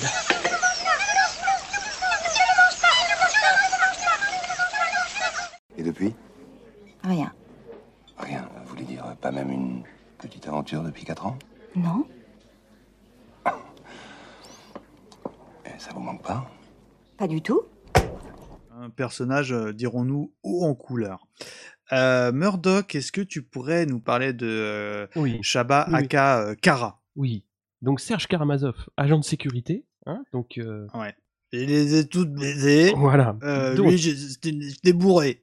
de base, il est quand même un peu maladroit quand même. Ouais. Il, il est très très premier degré. Hein Ah oui. On n'attend pas votre sœur. Il est très dragueur. Hein. C'est joli Mm. ça, c'est du cachemire. non, mais on se marre parce qu'en fait, on se, enfin, on se refait le film un petit peu. Tu sais, dès qu'on, moi, enfin, je sais pas vous, mais quand on a préparé l'émission, euh, le film, on l'avait déjà en tête. Donc, on se remémore chaque scène un peu euh, rigolote du film. Donc là, quand tu parles du Cachemire, j'ai tout de suite les- l'image sous les yeux. Moi, je vois la blonde. Je vois la J'allais blonde dire, on l'appelle aussi Sécu. Tu veux son nom? Oui, c'est ça, on l'appelle sécu. Ah, je vais me chier dessus. Allez, on te laisse. Et, ouais, et donc en fait, euh, il doit avoir le numéro de tous les personnages euh, féminins du film parce qu'à chaque fois qu'il court, euh, il croise une nana qui dit ah Serge! Et lui dit je te rappelle et euh, ça arrive je crois trois ou quatre fois dans le film Mhm. où, euh, où il croise euh, où il croise des nanas qui traînent scène où il en peut plus, il faut qu'il aille. tu sais, quand c'est Bakri là, qui, est, qui est en mode projectionniste et, et Ah qu'il oui. a mangé un kebab ou je sais pas quoi qui passe pas du tout. On va en parler. Enfin, c'est quand même, c'est quand même, c'est quand même potache, hein, faut, faut dire les choses. Enfin, par- pardonne-moi. hein. ah bah c'est c'est c'est bas du fond hein, mais bon c'est Ah, drôle Moi je valide, hein, moi je valide. Alors il est chargé de la sécurité donc de Simon Jérémy et aussi des projectionnistes. La grosse particularité c'est qu'il a baisé toutes les personnes qu'il a protégées, Homme compris. homme compris, voilà. Et qu'il en a même eu, Alors, même eu, euh, une- la princesse, je sais plus quoi, enceinte aussi, quoi. Oui, oui, oui. Une autre particularité c'est que son chien est mort trois fois, Mais il a beaucoup souffert. mais il a beaucoup souffert. Puis il a perdu sa mère, mais, il sait pas où elle est. Alors aussi, autre grosse point fort, il sait qui est le plus fort entre l'éléphant et l'hippopotame. Oui. Et il le révèle à la fin Mm. du film. Donc je vous conseille d'aller au bout du film. Il bat aussi le record de saut en longueur pendant le film. Donc euh, prestation filmée. Mm. Et autre point qui est vraiment aussi révélateur euh, du fait que bah, c'est quand même quelqu'un qui a, qui a le flair, hein, des... c'est que c'est le seul à penser que Martoni bluffe pas Oui. À la fin, ouais. à la fin. Eh oui. Et donc ça, c'est voilà, tu retrouves le, le détective privé, l'agent de sécurité proche. C'est le seul qui sait que Martoni bluffe il est fan de tout ce qui est détecteur de métaux aussi. Oui. Ah oui. Ah oui, ça faut le dire parce qu'il a, il a, il a Puis le il a- modèle qui fait téléphone ou je sais plus quoi en même temps. Il a des trucs super utiles aussi dans ses Denis bagages. Je me rappelle de la scène où il débarque dans l'hôtel, où il, où il sort tout ce qu'il a dans son sac. Oui. Ouais, il sort sa trompette forcément, Oui, voilà. Bah, on a tous besoin de ça. hein. mais il sort aussi son, Là- son paquet de Ah, tampax, mais vous c'est ce avez- qu'il faut. avec- voilà. Oui, des tampax Toutes celles que j'ai escortées, je les ai baisées, d'accord? Irina Le France-Berger, je l'ai baisée. Jocelyne Turner, je l'ai baisée. Le prince Patrice de Moldavie, je l'ai baisé. J'étais bourré. N'empêche, je l'ai quand même baisé. Je suis quasiment sûr que nous avons affaire à un serial killer. Pardon? Quand nous avons affaire à un serial killer. Un quoi? Un serial killer. Hein Un serial killer. Un tueur en série. Ah Serial killer. Alors euh, bon, évidemment, on, va- on ne peut pas passer à côté du personnage incarné par euh, Farouja, à savoir euh, Simon Jérémy. Donc Bunny, je, je sais que tu es fan, je sais que tu as envie de nous en parler. Ah bah je, je suis fan de la carrière du mec, Oui. quoi, de toute façon, euh, acteur donc de, enfin la star de, de Red is Dead, Mhm. donc euh, voilà, euh, très grand acteur Simon Jérémy, qui euh, se pose tout le temps des questions existentielles, donc euh, comme on l'a dit euh, par exemple, euh, qui est le plus fort entre l'hippopotame est-ce que et tu es content Et, et je suis très content. Alors, s'il te plaît, prends, prends tes J'ai dispositions. déjà des renvois d'ailleurs. Excusez-moi. Euh, et du coup, euh, du coup, voilà, c'est quelqu'un que lorsqu'il est très content, euh, vomit. Voilà, c'est simplicité, hein. pour montrer un petit peu son, son contentement. Donc on mangera pas On- chinois ce soir, Ah, parce qu'il aime bien Voilà. le chinois.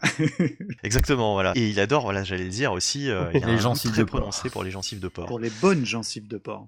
Ouais. Donc voilà, c'est un personnage assez euh, assez atypique euh, et qui a de drôles de manières, mais en même temps euh, qui est euh, comment dire euh, très perspicace et, euh, et très fidèle en, en amitié. C'est exactement ça. ouais. Par exemple, on le voit à la fin euh, sur la scène euh, où il est avec le, le projectionniste dont je vais parler d'ailleurs euh, après, où il, vraiment il est euh, il met euh, il va au charbon, on va dire pour euh, pour l'aider quoi. Mm. Oui, Mm. mais il va vraiment au charbon. en plus. Il va vraiment mais c'est ça, oui, il va vraiment au charbon pour l'aider. Ouais. À moi, si je peux ajouter, j'ai une grande tendresse pour ce personnage parce que, euh, bon, comment dire les, cho- les choses, honnêtement, il est complètement con, Il est complètement con, mais on a envie de l'aimer. ouais. mais on l'aime bien. Il est, il est, voilà, il est Ouais. attachant parce que euh, il transpire la gentillesse, quoi. Tu vois, enfin. euh, il est Ouais. pas très malin. hein. D'ailleurs, ce qui m'avait surpris à l'époque, c'est que quand tu regardes le film, bon, il est, il Ouais, est, mais- euh, il est con dans le film Red is Dead, dans le film dans le film, dans le film d'horreur. En revanche, euh, dans le film tout court, il est vraiment très très con. Et ça, euh, moi à l'époque et encore aujourd'hui, évidemment, ça m'avait énormément séduit. hein. Ouais, mais justement, quand vous regardez la, la fin, je sais pas si ils ont réalisé, mais quand euh, on arrive à la projection finale et qu'il révèle qu'il est projectionniste à la base, Il est moins con que les autres, ouais. je trouve, je, Oui, je trouve vrai, que le personnage devient brusquement très Ouais, intelligent. C'est- vrai, c'est vrai. Il a, il a des éclairs de lucidité d'un seul coup. euh, Mais aussi, ce qui est marquant avec ce personnage, c'est que donc c'est censé être une grande star du, du, du cinéma. Il se la pète Ouais. pas. Au contraire de, au contraire des autres justement. C'est plus Odile de Ré euh, qui va être un petit peu, euh, qui va se la péter par moment quoi.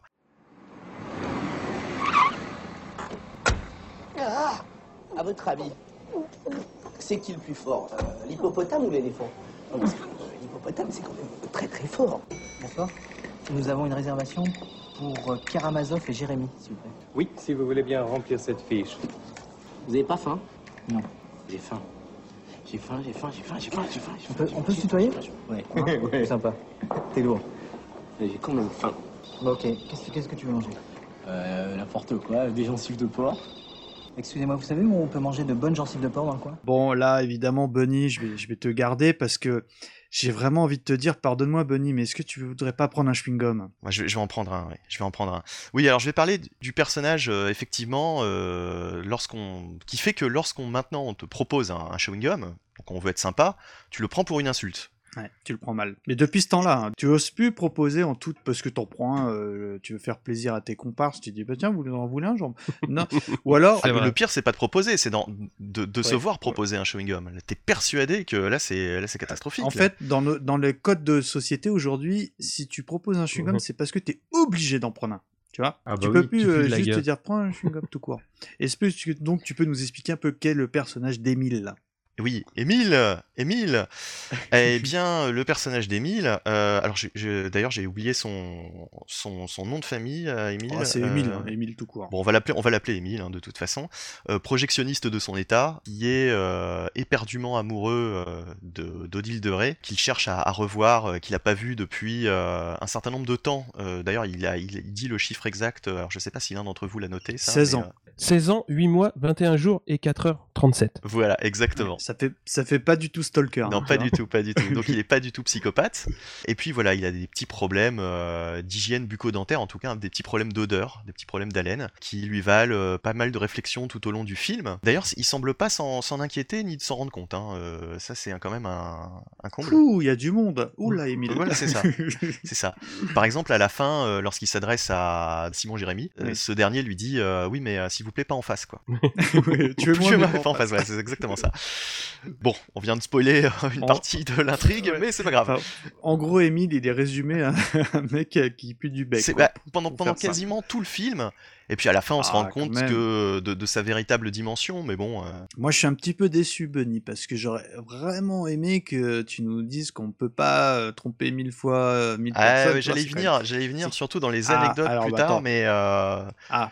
Ouais, on peut, on peut déjà en parler. euh, on peut déjà en parler. Ah, euh, bah, évidemment. euh, oui, effectivement. Donc, Tu, tu peux pas faire l'impasse quand tu parles d'Émile de Hmm. ça, quand même. alors la, la fameuse phrase qu'on n'arrive jamais à sortir correctement. J'espère que tu l'as noté. quand Ouais. Alors, on peut tromper une fois 1000 personnes, mais on ne peut pas tromper mille fois 1000 personnes. 1000 personnes. Voilà. Voilà. Non, je, l'ai dit de tête là, mais euh, souvent on se gourre quoi. On veut, on veut briller en société, on veut sortir cette réplique et, euh, et on se foire euh, comme lui. Par contre, c'est vrai qu'on parle des personnages, mais est-ce que tu pourrais nous rappeler quand même le nom du comédien? Oui, l'acteur qui joue Émile, euh, c'est Sam Carman, qui est un acteur et réalisateur qui est égyptien. Voilà, il est né en 53. On a pu le voir dans d'autres productions dans d'autres films, Il a fait du théâtre, mais pas seulement. Il a fait aussi, oui, pas mal, pas mal de films.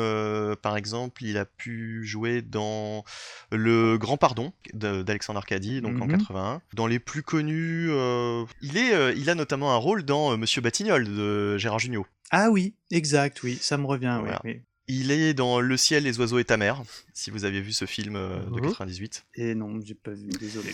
Voilà, enfin, il joue, il joue, il joue dans pas mal de, dans pas mal de choses, mais à chaque fois, bon, évidemment, des, des petits rôles. Hein, euh, c'est pas forcément des, des, des premiers rôles. Enfin, quand même, le rôle de, de sa vie, quand même, c'est Émile qui pue de la- du bec, quand même. Enfin, Mais c'est ça, mais fort. franchement, ça reste, euh, vrai. ça, ça lui colle à la Je veux peau. dire, quoi. il a le malheur d'avoir une fois un accident, termine, il est catalogué, le garçon. hein.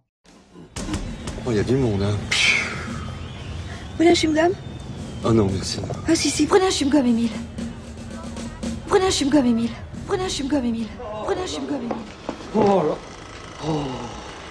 Prenez un chewing-gum, Émile. Oh non, non, Si, merci. si, si, non, chewing-gum. non, merci. Merci. Je, je vais vous dire quelque chose, Odile. On ne peut pas tromper une personne mille fois. Si, si, oh, si, on, on peut tromper mille personnes une, euh, mille, mille fois. Non, non on, on peut, on peut tromper une fois mille personnes, Odile, mais on ne peut pas tromper une fois mille personnes. Oui, non, on, on ne peut pas tromper mille fois. Ok. Au revoir, Émile. Et est-ce que vous connaissez euh, le commissaire Bialès? Non. Non. né le 25 juillet 1950 à Oran, en Algérie, d'une mère artiste de variété, Alicia Lempero, et d'un père gendarme, Maurice Bialès, le petit Patrick Humphrey Tiburce Bialès est fils unique. Heureusement que maman Bialès est là pour partager ses jeux d'enfants, car papa Bialès est souvent absent. En 1962, les Bialès quittent l'Algérie et arrivent à Nice. Puis, de Nice, ils prennent le bus et s'installent à Cannes. Patrick a 12 ans. Voulant faire plaisir à la fois à sa mère et à son père, il hésite entre une profession artistique et policière. Mais le destin décidera pour lui, puisqu'en 1968, pendant les événements, son père meurt, étouffé la tête coincée dans une grille d'arbre. Il embrasse alors la carrière policière et abandonne ses études de trapèze. 1971. Il sort dixième de l'école de police de Nice avec une moyenne de 11 sur 20, ce qui est bien mais pas top. C'est après avoir élucidé le mystère du téléphone jaune et celui du labyrinthe maudit qu'il est promu inspecteur. C'est Bonne lettre Neuf, euh, neuf lettres Policier Puis, il gagne à la finale régionale des chiffres et des lettres et devient ainsi commissaire principal de la ville de Cannes, fonction qu'il occupe aujourd'hui encore. On était obligé de vous passer cet extrait qui, selon moi, vraiment euh, euh, rentre complètement dans l'absurde hein, du film. Euh, bien évidemment, on parlait de Gérard Darmon qui, je trouve, au-delà d'être un excellent acteur, est exceptionnel hein, dans, dans ce film parce que il incarne, euh, vous l'avez entendu, le commissaire Bialès, Patrick Bialès, Euh, vraiment un Darmon au sommet de son art. hein, euh, Let the police, nanana, do your job, le- vous serez les premiers informés. Enfin, le, en fait, c'est le, il incarne le commissaire euh, People par excellence, quoi, qui, qui enquête donc sur les meurtres et en parallèle sur euh, les tentatives de meurtre de Marconi. Oui. Et je trouve que euh, Darmon incarne vraiment bien ce personnage qui, est, dans, l'absurde parce qu'il y a une, petite romance qui se fait, on en a parlé avec Odile de Ray et euh, bon évidemment on pense tout de suite à la, fameuse scène euh, voulez un, whisky Euh, non juste un doigt voulez pas un whisky avant bon euh, aujourd'hui c'est du classique parmi les classiques hein. d'ailleurs je crois que ça avait été déjà utilisé lors de différents sketchs risque de dire une ânerie mais honnêtement, ça reste euh, des passages cultes et je trouve euh, le choix du casting en plus de Darmon est vraiment euh, extraordinaire. Ne rentrez pas, c'est une véritable boucherie. Enfin, Ouais, Ce qui est génial avec son personnage, c'est que c'est le seul finalement qui a de l'humour totalement à froid. C'est-à-dire il, dé- il, dé- ben, il déconne quasiment. Il est jamais ridicule comme les autres. Il te, il te balance des bêtises, mais Ah, je suis pas tout à fait d'accord parce que un moment, quand il est dans sa salle de bain où Odile elle découvre euh, tout l'attirail euh, de, de à la blague, hein, entre- oui. il fait des blagues et tu sens que le mec il arrive pas à la placer puisqu'il rigole tout seul, tu vois. Enfin, moi je, enfin bon, en tout cas, On je l'a suis toute faite, cette blague. fan.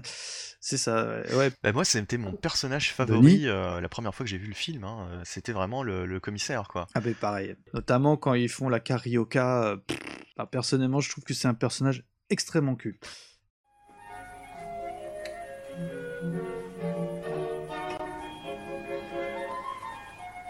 Vous voulez un whisky? Oh, juste un doigt. Vous voulez pas un whisky d'abord? Alors là, euh, on en a parlé, il y a beaucoup, beaucoup de comédiens, voire des non-comédiens, en tout cas des gens du showbiz qui font des petits caméos, hein, à savoir les différents projectionnistes. Gizmo, donc je vais m'adresser encore une fois à toi. Au risque de dire une ânerie, je crois qu'il y a cinq projectionnistes qui passent euh, à la moulinette. en fait, il y en a quatre. Oui, et le cinquième, c'est Émile. Et le cinquième, c'est Émile. Donc est-ce que tu peux nous parler des, donc, des quatre autres projectionnistes hein, qui euh, sont dans le film? Donc le premier qui y passe hein, tout au début du film, hein, donc après la, la projection, c'est euh, Checky Cario. Oui. Le Euh, rôle de Monsieur Sally. Jacques. Donc il joue un personnage, bon bien sûr ils ont tous des, des, des rôles très très courts euh, dedans. Euh, lui il a le rôle d'un personnage relativement aigri, de toute façon on sait que euh, Odile travaille dans un cinéma pourri, donc forcément tous les salariés euh, sont mécontents de là où il travaille. Euh, elle se plaint parce que euh, il y a personne qui est venu assister à la séance, lui dit de toute façon je m'en fous, je suis payé pareil. Ouais. Et à ce moment-là il se fait tuer. Il est complètement aigri, le garçon. Oui, totalement aigri. Euh, deuxième projectionniste qui se fait tuer, euh, c'est Daniel Gélin, qui est dans un numéro euh, d'un espèce de vieux complètement gâteux. On ne sait pas s'il parle avec sa femme, avec sa maîtresse. Il veut lui faire des papouilles au téléphone. C'est complètement ridicule. Et il se Mm. fait, il se fait tuer à, à ce moment-là. Et euh, le troisième, donc on en a parlé, franchement, non seulement j'adore cet acteur, mais en plus de ça, je trouve Ah que ouais. j'étais mort de rire cette scène-là, et mes filles aussi pour une fois. Euh, Parce que c'est- tu l'as revu avec tes. Pardonne-moi, je te coupe, mais tu les as revus avec tes filles. Ouais, mais là, pour Tu- le coup- Tu peux rappeler l'âge de rapidement de tes. tes- tes 11 ans et enfants 13 ans, mais là, là j'ai fait un petit bide quand même. Ouais, ouais, ouais, parce que je t'avoue que j'y ai pensé, je leur ai proposé à mes enfants, qui ont à peu près le même âge, un petit peu plus jeunes, et euh, déjà ils étaient moyennement chauds, et je me suis dit de toute manière, euh, on l'a quand même déjà pas mal évoqué, je pense que le film est tellement ancré dans une période que le montrer à un jeune public aujourd'hui, je, enfin, je pense qu'il bon, il rigolerait euh, Bah, la- à la scène que tu vas énumérer. Ce que j'ai mais- vu, ce que j'ai vu pour les jeunes, c'est bon, les scènes un peu pipi caca comme celle que je vais décrire euh, tout de suite là. Forcément, ça fait rire tout le monde. C'est universel. hein. Le, le côté un peu Zucker, euh, Zucker Abraham Zucker du film. Bon, il faut aimer ou faut pas aimer, euh, Mais c'est bon, c'est- bien. Euh, par contre, vous, vous regardez quand même le, le film, il y a énormément de clins d'œil, comme Loulou, tout simplement, quand Ouais, on a commencé l'émission. Euh, là, franchement, si on ne sait pas ce que c'est que Loulou, ça passe mais à plat totalement, et on se demande si- de quoi on veut parler. Mais Oui, bon, c'est juste une question de génération. Et, et donc, Jean-Pierre Bacry, sur cette scène-là, Oh il, nous fait un rôle, je crois qu'il a été écrit pour lui. Jean-Pierre. Bacry dans toute sa splendeur, avec qui jette un regard complètement meurtrier à- au pauvre Karamazov qui a eu des crampes d'estomac qui est, qui, qui, qui est en train de Ça faire- brasse, hein, ça brasse. il est en train de péter dans, dans, dans toute la petite pièce de, de projection en plus il est au téléphone il arrête pas de lui jeter des regards à un moment il dit mais dites vous voulez pas aller vous, vous soulager? Allez vous soulager maintenant il y en a marre et franchement ce, ce film ce, ce personnage est vraiment euh, est vraiment Ah. excellent Non, pas du tout. Non, non, pas du tout. Chérie, je te dis que je risque rien. Enfin, la, la preuve, j'ai une prime de risque.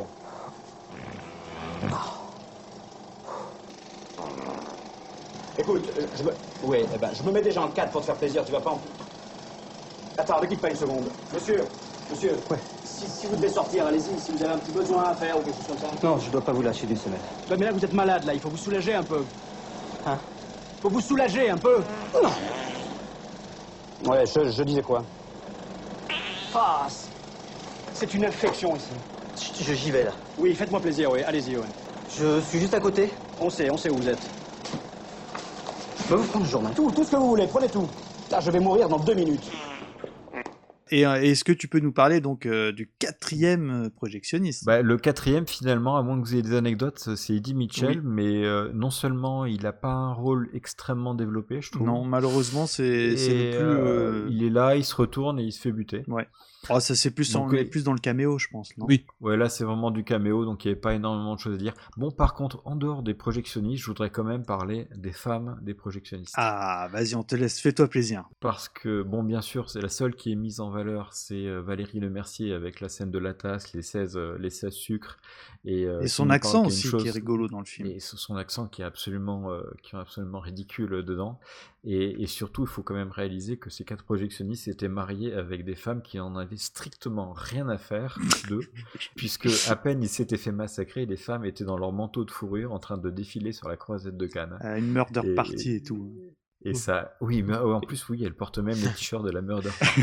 C'est complètement ridicule et euh, voilà. Ok, donc euh, bon, je pense que vous l'aurez compris, euh, on va dire le projectionniste qui nous a fait rire, de par la situation, honnêtement, ça reste Bakri. hein. Alors là, bon, on a quand même pas mal évoqué des petites scénettes, parce que, soyons honnêtes, moi j'avais pas revu le film depuis un paquet d'années, je l'ai revu aujourd'hui pour les besoins de l'émission, et je me suis encore une fois bidonné, et tout est revenu vraiment, pense que c'est peut-être parce que c'était les deux ou trois fois que je l'ai vu au cinéma qui avait peut-être été pour quelque chose. Alors là, je vais m'adresser à vous tous. Déjà, on va commencer par toi, Bunny. Selon toi, on va dire la scène ou les petites scènes cultes qui vraiment t'ont encore aujourd'hui, quand t'as revu le film, te font toujours autant euh, sourire au minimum? Oui, ou bien alors euh, les, les- les scènes euh, qu'on reprend dans des délires entre potes, quoi. C'est ça. Encore mieux, encore mieux. Euh, bah alors moi je me souviens par exemple du c'est c'est c'est un détail euh, c'est c'est pas vraiment une scène c'est une réplique mais euh, je me souviens d'une convention euh, par exemple où euh, avec un pote on avait un délire c'est-à-dire que durant toute la convention on faisait que des références à la Cité de la peur Ah oui. et euh, c'était notre première convention donc euh, de toute façon on était assez C'est assez convention tendu, assez comics, stressé. non toujours Enfin, Voilà une convention D'accord, comics ok. ouais, Donc à fait, un t'arrives à festival. placer de, de- du- la Cité de la Peur à un festival comics. Voilà, c'est-à-dire qu'on était à fond dans ce délire et par exemple, on n'arrêtait pas de dire euh, c'est ce festival, toute cette pression, euh, tu vois, dès qu'on était euh, en interview et qu'on devait euh, préparer un truc pour interviewer un auteur de, de, de- de comics.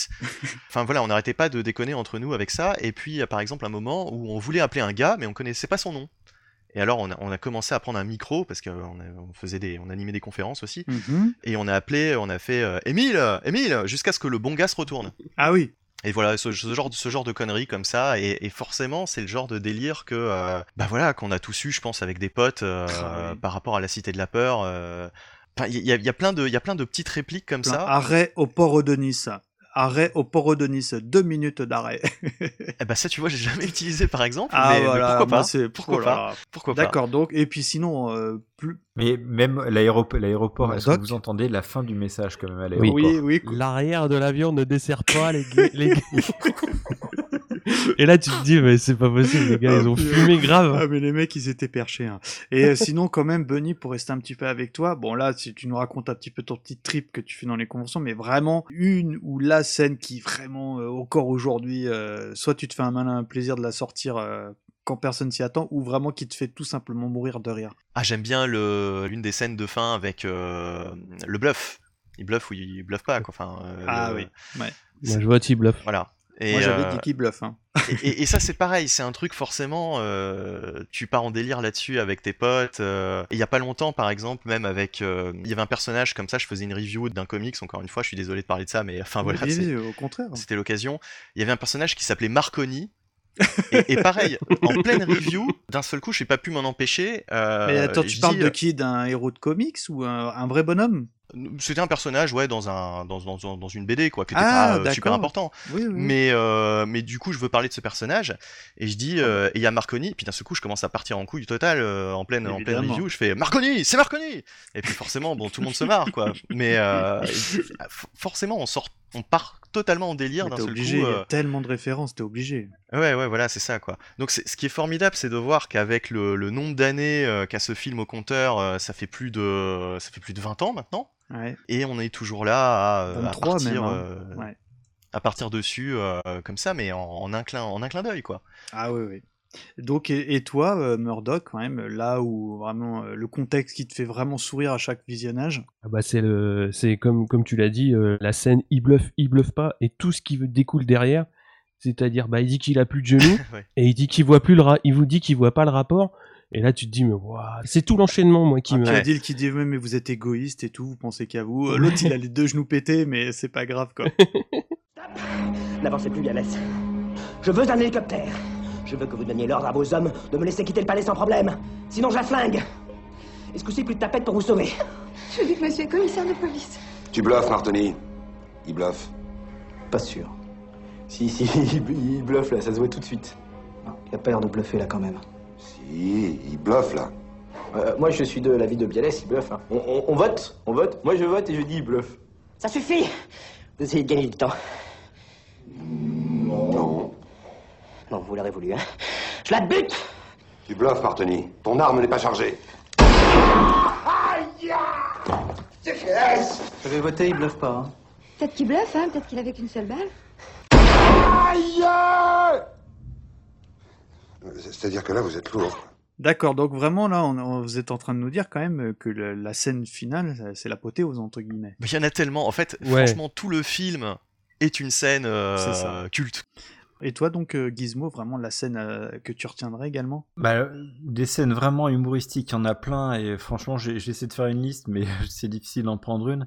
Mais dans ce cas-là, je prendrais une scène qui est pas forcément comique, mais que j'ai adoré, c'est la carioca. Ah oui. Donc forcément, C'est beau. Je, je- c'est quand même je- très je vais comique. pas forcément mourir de rire en la voyant, mais On la connaît tous, la chanson. hein. On la connaît tous, hein. So- soyons clairs. hein.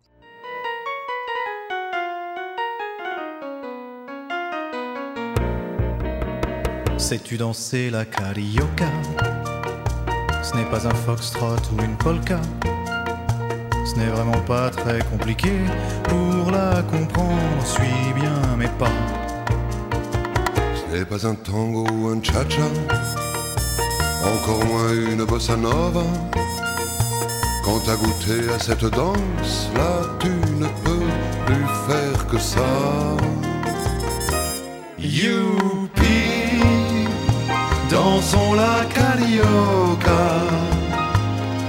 C'est bien, faites tous comme moi. Youpi, avec la carioca. Tant pis s'il faut dire aux autres danse au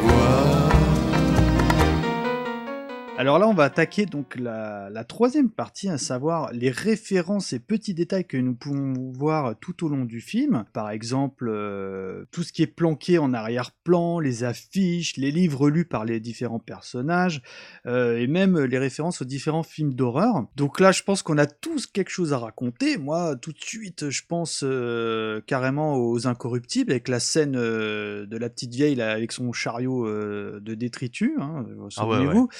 Euh, bah tiens Bunny, je vais te garder avec moi. Et toi, qu'est-ce que comme ça, là, les deux trois, on va dire références directes à des, à des œuvres euh, peut-être de la pop culture ou autres que tu aurais relevées dans, dans le film? Alors, euh, bah, il y avait de nombreuses parodies de pubs dans, dans le film. hein, je pense notamment à la, la pub pour la voiture. Évidemment. D'ailleurs, je, je crois hein, que c'était une pub de voiture qui était le sponsor officiel du Festival de Cannes à l'époque.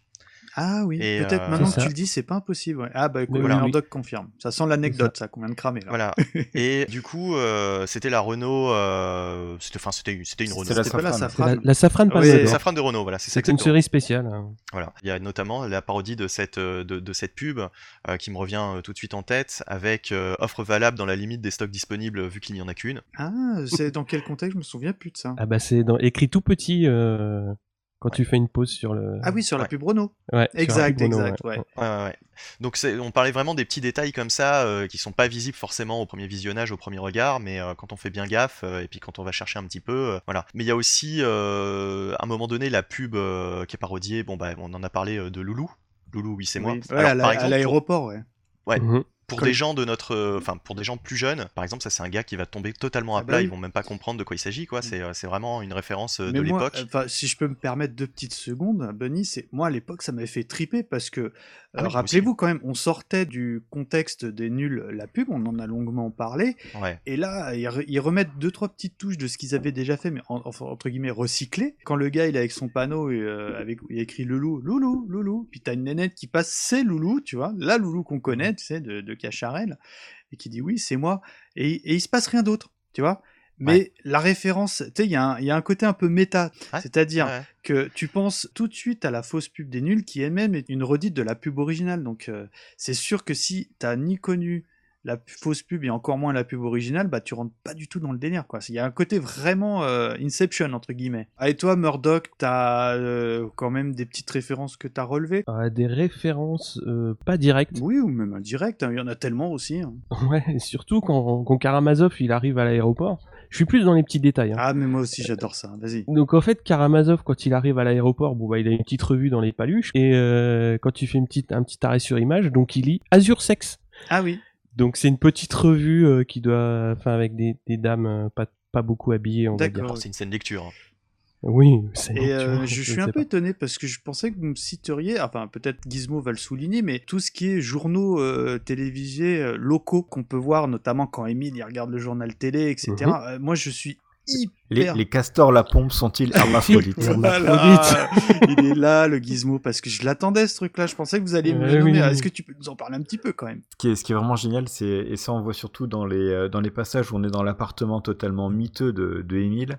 Vous voyez des euh, Alain Chabat et euh, et Dominique Farrugia. Alain Chabat qui, à qui on a greffé les sou- les sourcils de euh, comment il s'appelle euh, De Fillon. Non non, non. Euh, comment il s'appelle? Le Emmanuel Chan, de Emmanuel Emmanuel- Chan. de Emmanuel Chan donc avec les, les sourcils totalement euh, liés et avec euh, l'accent du sud qui fait des, des annonces totalement délirantes. Donc les les, cato- les castors la pomme sont-ils hermaphrodites? Toujours avec la- l'accent du sud terrible. Euh, ils font tout un délire sur la Batavia. Et, et- et puis, ça ça nous avait tellement marqué à la, à la fac que quand, quand on était dans, dans l'amphi pendant que le professeur était en train de débiter son truc au micro, on se penchait et on était avec l'accent du Sud en train de débiter des dialogues totalement incohérents. Ah, fait. Que les étu- Ouais. Il y a que les étudiants qui pouvaient nous entendre et pas le professeur. Ah, ce soir, nous allons parler de la Batavia, petit animal du sud de la France. On était tous morts de rire dessus et ça, c'est vraiment très très culte du film. Ils ont vu dans le ciel ce qui ressemblait à une énorme paire de couilles. de couilles. et, le, et la scène aussi quand Émile il est dans l'hôtel miteux, tu sais où t'as le, le, le truc du motel qui s'éclaire. En fait, c'est le mec qui appuie sur le bouton parce il lui met la pression. Enfin, c'est des petits détails comme le souligne Murdoch, mais euh, personnellement, moi, ça me plie de rire à chaque fois. hein. Vous en avez d'autres à souligner? Quelqu'un aurait. Bah, il y, a- bah, y a- il y a quand même les, euh, toutes les références avec les, les zookers qu'on pourrait maintenant euh, un peu Ah bah plus vas-y, euh, au contraire, euh, qui- dis-nous, qui, sont vraiment les, qui sont vraiment liés à, liés à ça, qui dé- dépassent justement le, le cadre des, des nuls avec ce qu'ils avaient fait sur Canal+. Et ça, ça commence dès le début avec la parodie de d'Evil Dead. Dans, dans la cabane où il y a Dominique Farrugia qui court vers la voiture qui essaie, qui bug totalement avec son porte-clés qui finit par ouvrir et finalement la voiture est décapotable Ouais. Et non, dit, oh mince, j'ai oublié d'éteindre l'aspirateur. L'aspirateur Et, et sa voiture décapotable, c'est totalement une, une- de type d'humour qu'on voit dans les films des, des zookers. Euh, vous avez la scène où euh, Alain Chabat arrive chez son patron et finalement le patron doit avoir un bureau totalement démesuré parce qu'il est en train de faire des exercices, il joue au golf, il y a un professeur de karaté qui vient lui mettre la, la pâtée, il fait même du Il tir fait au un pigeon basket aussi. oui, il fait un basket contre, Ouais, euh, contre euh. Chabat. Oui. Ça, ça, c'est c'est complètement des, le- la- la- et euh, l'annonce de le- justement de l'avion avec euh, disant que les passagers assis à l'arrière de l'appareil, les, les, les aéroports ne sont pas desservis. Je sais pas si vous vous rappelez. Et puis le euh, passage où ils, où ils ont du mal à citer, ils ont du mal à citer le nom des villes aussi. Ben, est-ce que vous vous souvenez du film, un, un film que les gens connaissent pas trop quand on dit Zaz, euh, tout le monde pense y a-t-il un flic, euh, y a-t-il un pilote? Mais un des meilleurs films qu'ils ont réalisé, réalisé, c'est un film qui s'appelle Top Secret. Oui. Ah, ça me parle. Et, euh, et franchement, ce film, il est complètement délirant et ça fait même penser. la- Quelle année, euh, Gizmo? Euh, Top Secret, ouais, ça doit être euh, Val 80, Kilmer, 85, un truc comme ça. D'accord, ok. Et vra- vraiment délirant. Et par exemple, dans Top Secret, vous avez une scène qui correspond tout à fait à, à l'humour de, de la Cité de la Peur, où vous avez les gens qui sont assis dans le train, et puis tout à coup, vous avez la, la gare qui s'éloigne, mais en fait, le train est sur place et c'est la gare qui est sur des rails. Et, et- et- Oh, moi, et je, ça, ouais, c'est- ouais, clair que tu retrouves le truc des nuls un peu. Il y a la place du mort, c'est typiquement quelque chose qui vient de l'univers euh, Zucker aussi. Euh, la tasse Ouais, mais pour nous, euh, nous, euh, ce soit apparemment, tu avais déjà cette culture un petit peu qui, est- qui était euh, les, les zookers, tout ça, ce que tu décris. Mais moi, qui avais un, on va dire, un background un peu moins développé, moi, à l'époque, c'était la révélation, quoi. La, la place du mort, tout ça, c'est évidemment, on, on en reparle, mais c'était extraordinaire. Enfin, moi, je- j'avais jamais vu ça, ce, ce genre d'humour, en tout cas au cinéma. Mais comme je disais tout à l'heure, c'est même étonnant qu'il n'y ait Denis aucun film français qui ait vraiment repris ce registre d'humour, quoi. Enfin, je veux dire, je, je ne trouve pas de comédie Bah, française. euh, euh, peut-être c'est parce que c'est la plus jeune génération, tu vois, quand tu vois les Kev Adams, peut-être c'est un peu le genre d'aujourd'hui. Je sais pas, moi je, je les regarde pas trop ces films, mais euh, Oh non, ah non, pas du tout. Je peux, je peux te dire que, enfin moi en tout cas, je retrouve pas du tout l'humour délirant des As ou de, de la Cité de la Peur. dans- Bah, dans Alors, ce genre la grosse différence, c'est que maintenant, les comédies, elles sont rarement écrites pour trois personnages principaux. Et comme tu dis, euh, tu vas avoir un Kev Adams dans une comédie, donc ça va être écrit tout autour de lui. hmm. Euh, là, t'as trois personnages à faire vivre, donc tu vannes un petit peu de l'un à l'autre, etc. Euh, tout le monde en prend un peu. Ouais, quoi. ouais, et puis ça reste, euh, ça, enfin avec la cohérence qu'on accorde au film, mais ça reste entre avec les guillemets qui vont bien co- cohérent quand même. Et, euh, et c'est vrai que maintenant que vous le dites, bon, c'est un petit aparté, mais je trouve que dans les comédies d'au- d'aujourd'hui, au-delà du fait que euh, on retrouve pas un peu les codes qu'il y avait euh, dans ces humours-là, je trouve que d'une manière générale, elles sont beaucoup trop sages à mon goût.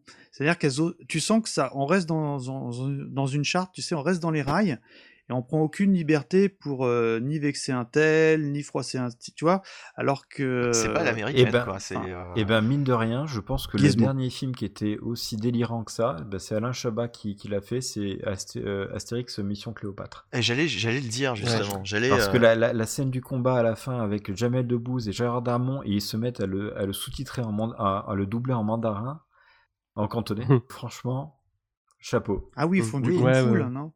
Ah là là là là, enfin, encore un grand arme, entre parenthèses. hein. Donc là, vous pensez qu'on a fait un quand même un joli tour du film et puis des petites références. Bien évidemment, euh, euh, il y en a encore des centaines à trouver, hein, euh, que d'ailleurs nous vous invitons à, à- à citer dans, dans les commentaires du site. Donc là, on va passer donc au, à- aux traditionnelles rubriques, à savoir les anecdotes, et je me tourne vers toi, Bunny, parce que j'aimerais vraiment, parce que j'ai fait, pour le coup, tu sais que je suis client de ça, je n'ai absolument rien regardé de ce qu'on pouvait trouver en anecdote, et j'espère que tu as plein de choses croustillantes à nous annoncer. Eh bien, pas du tout. Euh, voilà, on peut passer à la séquence suivante. Non, non. euh, D'accord. Alors, par contre, euh, bah, je peux vous parler déjà des circonstances du tournage. Tout à l'heure, je sais plus si c'était Gizmo Mhm. ou si c'était Murdoch qui parlait de ça, comme quoi ça avait été tourné en plein été. Je peux vous donner plus de précisions. Ça a été tourné, notamment la scène, donc la, la fameuse scène du- de la montée des marches, euh, a été tournée de 20h à 6h du matin. Donc, euh, avec, avec 800 figurants. Et donc, ça a été une tannée. Bah j'imagine, hein. C'était vraiment un truc, euh, un truc de ouf. Parce que les gens avaient chaud, peut-être ils piétinaient, enfin, gérer 800 individus, ça peut être compliqué le, Ouais, d'un ouais, tournage. ouais, et, euh, donc il paraît que ça a été vraiment un... Bah, comme, comme le disait euh, l'un de vous euh, tout à l'heure, vraiment les, les moyens ont été mis, des moyens pharaoniques pour, pour tourner cette scène, et puis même dans ce film, quoi. C'était vraiment une grosse, grosse prod. Alors sinon, bon, j'allais dire, on a un, petit- un petit peu éventé cette anecdote tout à l'heure aussi, mais vous vous souvenez donc de Le Mercier dans La Cité de la Peur? Ah oui, alors est-ce que tu peux nous décrire un peu? Parce qu'il y a des Alors- oui-dire que c'est peut-être pas toujours elle, donc on aimerait Alors en fait, vous ne pouvez pas vous souvenir de Valérie Lemercier dans La Cité de la Peur, puisqu'elle n'y était pas, tout simplement. Elle n'y a jamais été. C'est eh, fou ça, parce que, enfin, je me permets, avant Ouais. que tu continues, parce que je la connaissais cette anecdote. Euh, J'ai regardé le film, même quand tu le sais, tu, tu le vois pas. Tu vois pas du tout que c'est elle. hein. Enfin, que c'est plus, c'est pas le Mercier. hein. Ouais. Ah Bah moi je savais pas du tout. Et, Ouais. euh, et j'ai toujours effectivement pensé que c'était Valérie Lemercier. En, en fait, il s'agit bien de sa sœur, comme tu le disais tout à l'heure. Oui. Valérie Lemercier était très malade. euh, Mm. le jour du tournage, elle en a même oublié qu'elle devait euh, tourner cette scène. Et euh, sa sœur qui euh, était là, qui bossait sur le film, euh, qui était euh, du côté de la, de la prod ou de la réalisation, Ouais, ne sais plus. ouais. Elle était script, voilà. Ouais. Et bah euh, a pris sa place au pied levé, elle a été grimée, etc. Donc Ils lui ont mis une perruque, je crois. hein. Voilà, et puis il la filme jamais vraiment euh, plein plan, enfin je veux dire, on voit pas, il oui, n'y a pas de zoom vraiment sur sa tête. Euh, L'illusion est parfaite, hein, honnêtement. L'illusion est parfaite, ouais. Franchement, euh, on imagine que c'est elle, donc, euh, donc voilà, en fait, il s'agit de sa sœur. et est-ce que Valérie, euh, enfin, le Mercier est crédité au générique? Elle est créditée au générique, elle est créditée, les deux sont crédités. Les sœurs Le Mercier sont créditées au générique. Ah, c'est beau. Du coup, c'est un, un indice euh, sur cette euh, supercherie. Je vais reparler de la, la carioca, la fameuse carioca. Ah. Euh, alors, y a plusieurs rumeurs euh, sur la carioca. Euh, tout d'abord, euh, que ça vient essentiellement euh, d'un film de 1933 qui s'appelle La carioca, euh, qui était dansé euh, par Fred Astaire. Or, euh, il s'agit plutôt, encore une fois, d'une référence à un film euh, de- du trio Zaz, Hamburger Film Sandwich, Exactement, euh, de John Landis, euh, qui s'ouvre justement sur euh, une carioca, qui dit même que ce n'est pas un, un foxtrot, mais euh, ou une polka. Donc euh, c'est c'est vraiment, euh, ils reprennent vraiment cette- ces paroles et cette référence euh, dans cette scène euh, où ils dansent la carioca. D'accord. Est-ce que d'ailleurs, tu, tu penses que pour nos auditeurs, ça vaudrait le coup de s'en mettre un petit extrait? Ah bah bien sûr. Ah bah écoute. Surtout. Say, have you seen the carioca? It's not a foxtrot or a polka. It has a little bit of blue rhythm, a blue sighs. It has a meter, it has a meter that is tricky. A bit of wicky wacky wicky. But when you dance it with a new love, there'll be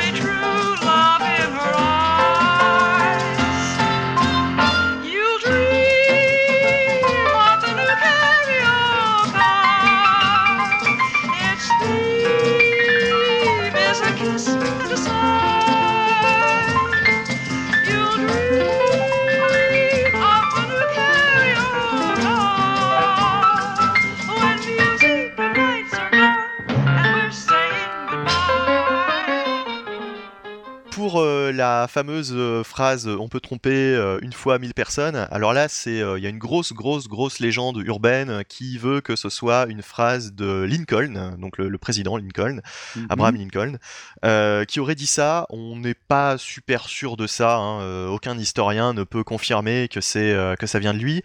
Par contre, c'est une citation qu'on pouvait voir sur des tracts publicitaires à l'époque qui disaient donc on peut tromper une fois 1000 personnes, mais pas euh, 1000 fois 1000 personnes. Peut-être un, une tract publicitaire justement qui appelait à, à voter Lincoln, je ne sais pas, mais en tout cas, euh, en tout cas voilà, ça, ça se retrouve, le- ça se retrouve là-dessus quoi. Ensuite, pour ce qui concerne le, justement le, le générique de fin, bah, il y a plein de gens qui sont crédités dans ce générique, notamment Batman, euh, enfin Bruce Wayne et Peter Parker, euh, voilà. Donc euh, plaisir, les mecs, hein. Batman et Spider-Man, ouais, qui, qui, qui sont qui sont dans le film, en tout cas qui sont crédités. Bien sûr, les divers projectionnistes euh, qui sont morts pour les besoins du film, donc ils sont Mhm. remerciés comme ça dans les crédits. Et puis il y a aussi, euh, par exemple, des noms quand même comme euh, James Cameron. Alors on se dit, mais pourquoi James Cameron? Eh ben parce que James Cameron est dans la Cité de la Peur. Il me semble, ouais, il fait pas un lui. caméo. hein. C'est exactement. C'est lui qui ouvre la porte à euh, Odile de Ré euh, quand elle se rend au, au resto avec euh, avec Gérard Darmon. On a parlé des journaux de Des quotidiens. Des quotidiens, voilà, exactement, euh, à la télé. Il y a bien sûr un, un hommage à, à Bruno Carrette, euh, puisqu'ils font une, euh, comment dire, un- ils montrent un extrait euh, dans lequel il joue le Misou Misou. Misou Misou, voilà, exactement. Ça, je- ça, j'avais trouvé ça vraiment joli de leur part. Ouais. De toute façon, euh, il le fallait bien. hein, C'était euh, vraiment euh, hommage à cette personne. Hein, tout- enfin, l'intégralité du film et un petit peu, euh, un petit peu un- l'héritage de. Bah, enfin, c'est c'est vraiment tout ce qu'il a laissé, quoi. Tout à fait. Il y, en a deux de plus au générique qui sont assez Murdoch. fun. Donc t'as un Ça en fait qui est joué par Dumond 1, parce que ça fait ça en fait du monde, hein, en plein milieu du générique. Et après, donc entre le script et euh, le casting, tu as un Tu l'as vu, Kim on cul.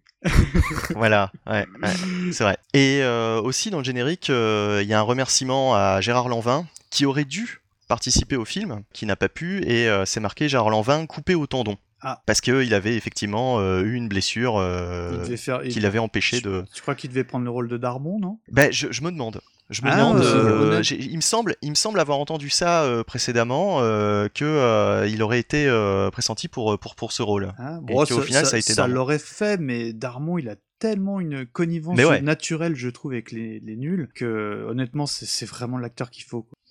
Alors savez-vous qui a joué le tueur, euh, le tueur communiste de Red is Dead? Ah non, du tout. Dans, le- dans le film Red is Dead? Dans le film Red is Dead au début, ouais. Ah, j'en ai aucune idée. Eh ben c'est très très simple.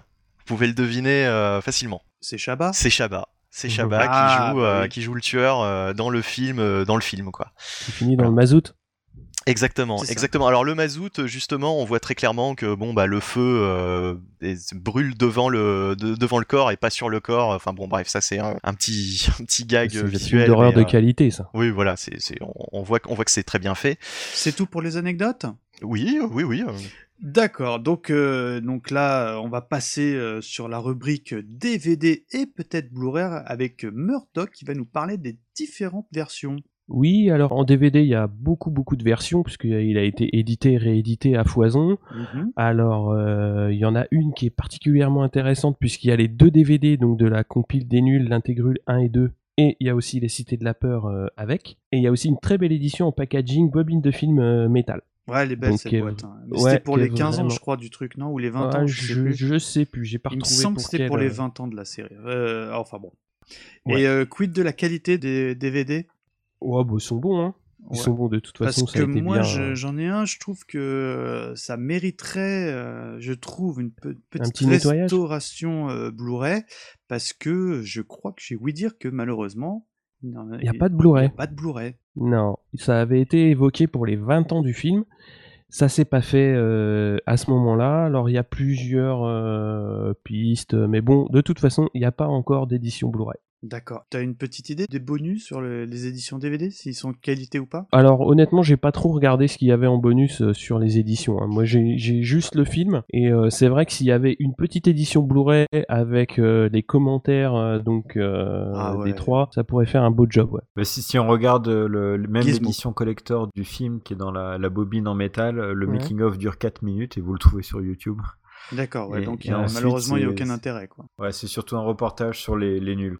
D'accord. Oui, ben, je crois qu'il y est ça dans la compile intégrule. Je, je vous dis peut-être une ânerie, ça me, ça me parle ça. Pas bon. Donc euh, dans l'ensemble, euh, n'importe quel DVD euh, édition budget fait parfaitement Ouais, fait l'affaire, ouais. Mm. Très bien. Donc euh, bah, je vais encore rester avec toi, Murdoch, parce Ah oui. que euh, on en parlait un petit peu. Est-ce que tu penses que tu as des choses à nous raconter sur euh, la bande originale du film La Cité de la Peur? Ouais, alors c'est fait par Philippe Chani qui a réalisé donc beaucoup de thèmes d'émissions euh, radio, télé, des habillages, euh, qui est très très lié à Alain Chabat puisque c'est un vieux pote de lycée. Donc euh, ils ont beaucoup beaucoup travaillé ensemble. Alors pour reprendre l'OST, hein, il y a beaucoup de thèmes liés à l'angoisse, euh, liés à la peur. Le générique de Red is Dead est super bien fait. Moi je trouve, je trouve que c'est bien cool. Ça reprend Ah, bien l'idée C'est du. vrai que, enfin, je te coupe. euh, moi, je l'avais pas réécouté depuis un sacré paquet d'années.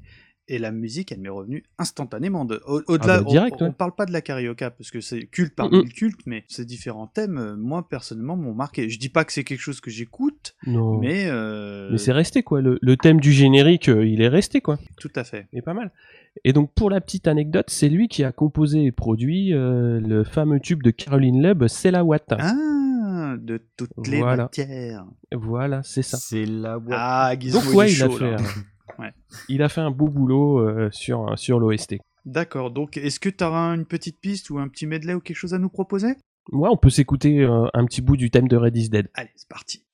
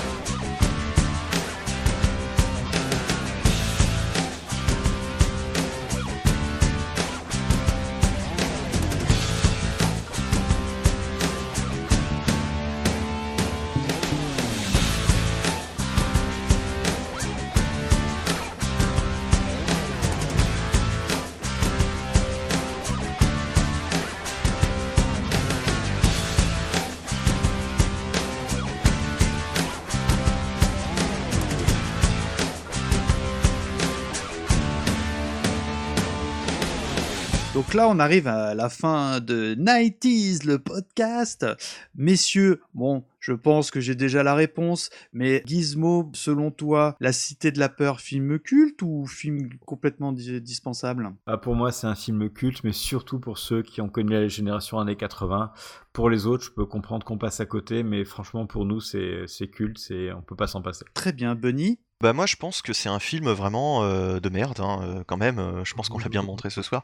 Non non, euh, un, un film qui est transgénérationnel parce que même s'il y a pas mal de références aux années 90, euh, reste quand même un humour qui, à mon avis, peut faire toujours marrer les jeunes générations maintenant. Euh, et, et c'est vraiment ouais une comédie à l'américaine euh, comme on en fait trop peu, je fait, trouve, ouais. euh, en France. Et c'est- bien dommage. C'est vraiment du grand spectacle, alors que c'est quand même assez pourri. Ah, objectivement, de- l'histoire, elle est... hein la réalisation est pas dégueu, mais en même temps elle l'est. Enfin, je sais pas si vous voyez ce que je veux fait, dire, quoi. C'est euh, Mais c'est hyper léché quand tu penses, c'est hyper travaillé. hein. Oui, voilà. Ça paraît complètement décousu, mais en fait, Exactement, tu sens qu'il y a exactement. un travail quand tu décortiques, notamment dans le cadre de la prépa d'émission. Tu dis en fait, il est colossal le travail qu'ils ont dû faire en amont. hein. c'est ça, c'est du mal fait, totalement encadré. Voilà. Et rien que pour ça, euh, ce film euh, vaut euh, ouais, le visionnage et euh, Donc tout- pour toi, il a le statut de film culte, Culte. des 90s. ouais, ouais. Donc tu ouais, trouves ouais. qu'on a bien Facile. fait de parler de ce film. Oui, oui, oui. Et toi, Murdoch, c'est un film que tu regarderais facilement avec tes enfants? Alors, avec les enfants, non, parce qu'elles sont un peu jeunes. Ouais. Bah, pour moi, pour en revenir à la question d'origine, est-ce que c'est un film culte? Oui, parce que ça a posé euh, des références humoristiques à toute notre génération. Tous les gimmicks euh, dont on a parlé, ils sont là. euh, mais effectivement, le, le point que tu relevais sur le détail de certaines scènes, c'est énorme le travail. colossal. Quand tu vois le, le tueur, quand il passe la faucille sur le tableau euh, d'école, enfin, c'est marqué les affluents affluent du Burundi avec la date du jour géographique, quoi. Et surtout quand euh, tu parles de la faux, mais quand euh, il passe sur les bars et que ça fait des notes de musique euh, style xylophone, c'est complètement stupide, mais ça rajoute vraiment tellement au film. Enfin, Et personnellement. pendant ce temps-là, Veracruz Ah, enfin, j'attendais la fin de l'émission, j'attendais qu'un de mes chroniqueurs me le cite, ça. Parce Mais que oui. euh, c'est cité deux fois ce truc, en plein milieu du Oui. film, euh, tu sais pas pourquoi, et à la toute fin du générique. hein. Donc, Parce qu'elle a oublié du du beurre. Elle a oublié du beurre. tout à fait, tout va bien. Donc euh, c'est sur ces notes euh, à Veracruz que euh, cette spéciale 90s le podcast, bien évidemment, vous aviez compris que c'était un numéro poisson d'avril, on avait vraiment envie de faire un truc complètement décalé pour une fois. Et quoi de plus intéressant que de parler de la cité de la peur? Encore une fois, merci Gizmo, Honey Bunny et Murdoch de m'avoir suivi sur ce petit délire qui était 90s le podcast. On s'interdit pas d'en refaire peut-être un jour. En tout cas, nous, moi, ça m'a beaucoup plu de faire cet exercice. Nous vous retrouvons très très rapidement pour une émission plus régulière dans le cadre de 80s le podcast, hein, que nous saluons bien évidemment. Quant à moi, je vous dis à bientôt et euh, à très vite. Ciao ciao Ciao, à bientôt.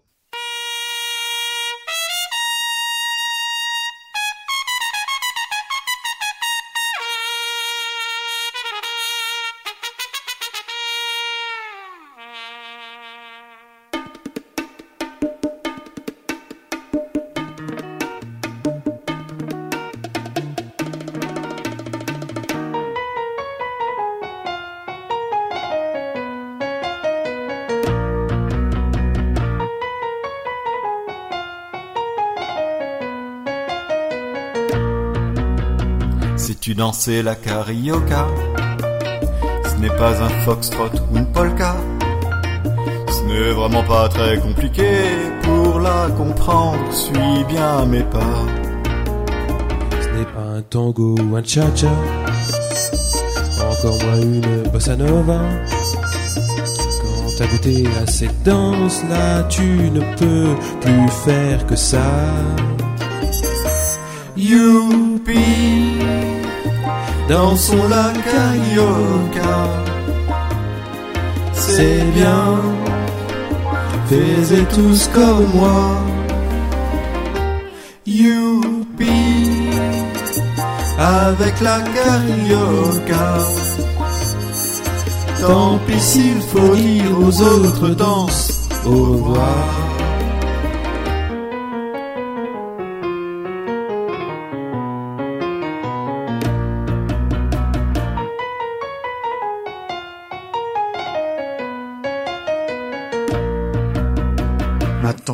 La carioca, ça tu t'en fiches bien de la polka. Tu n'en veux plus de la rumba, du hula hop et du cha cha. Tous les matins dès le lever, la carioca te fait bouger. Et quand tu danses, chaque petit pas te met en joie pour la journée.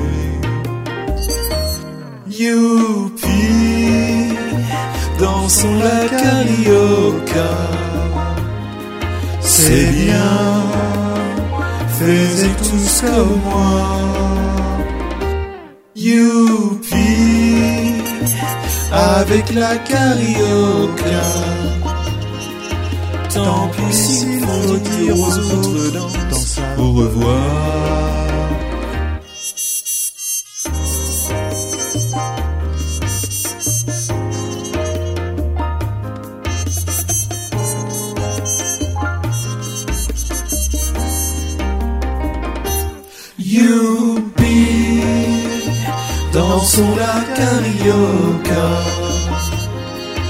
C'est bien, faites tous comme moi.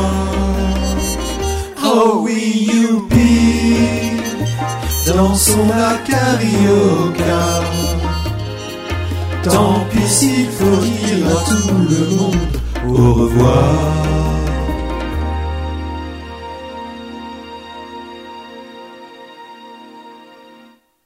Et honn- honnêtement, honnêtement j'ent- j'en- j'entends énormément la mouche. Je, sais pas comment vous allez la voir à, à l'enregistrement. mais- mouche qui pète. C'est ce que j'allais dire, mais. euh,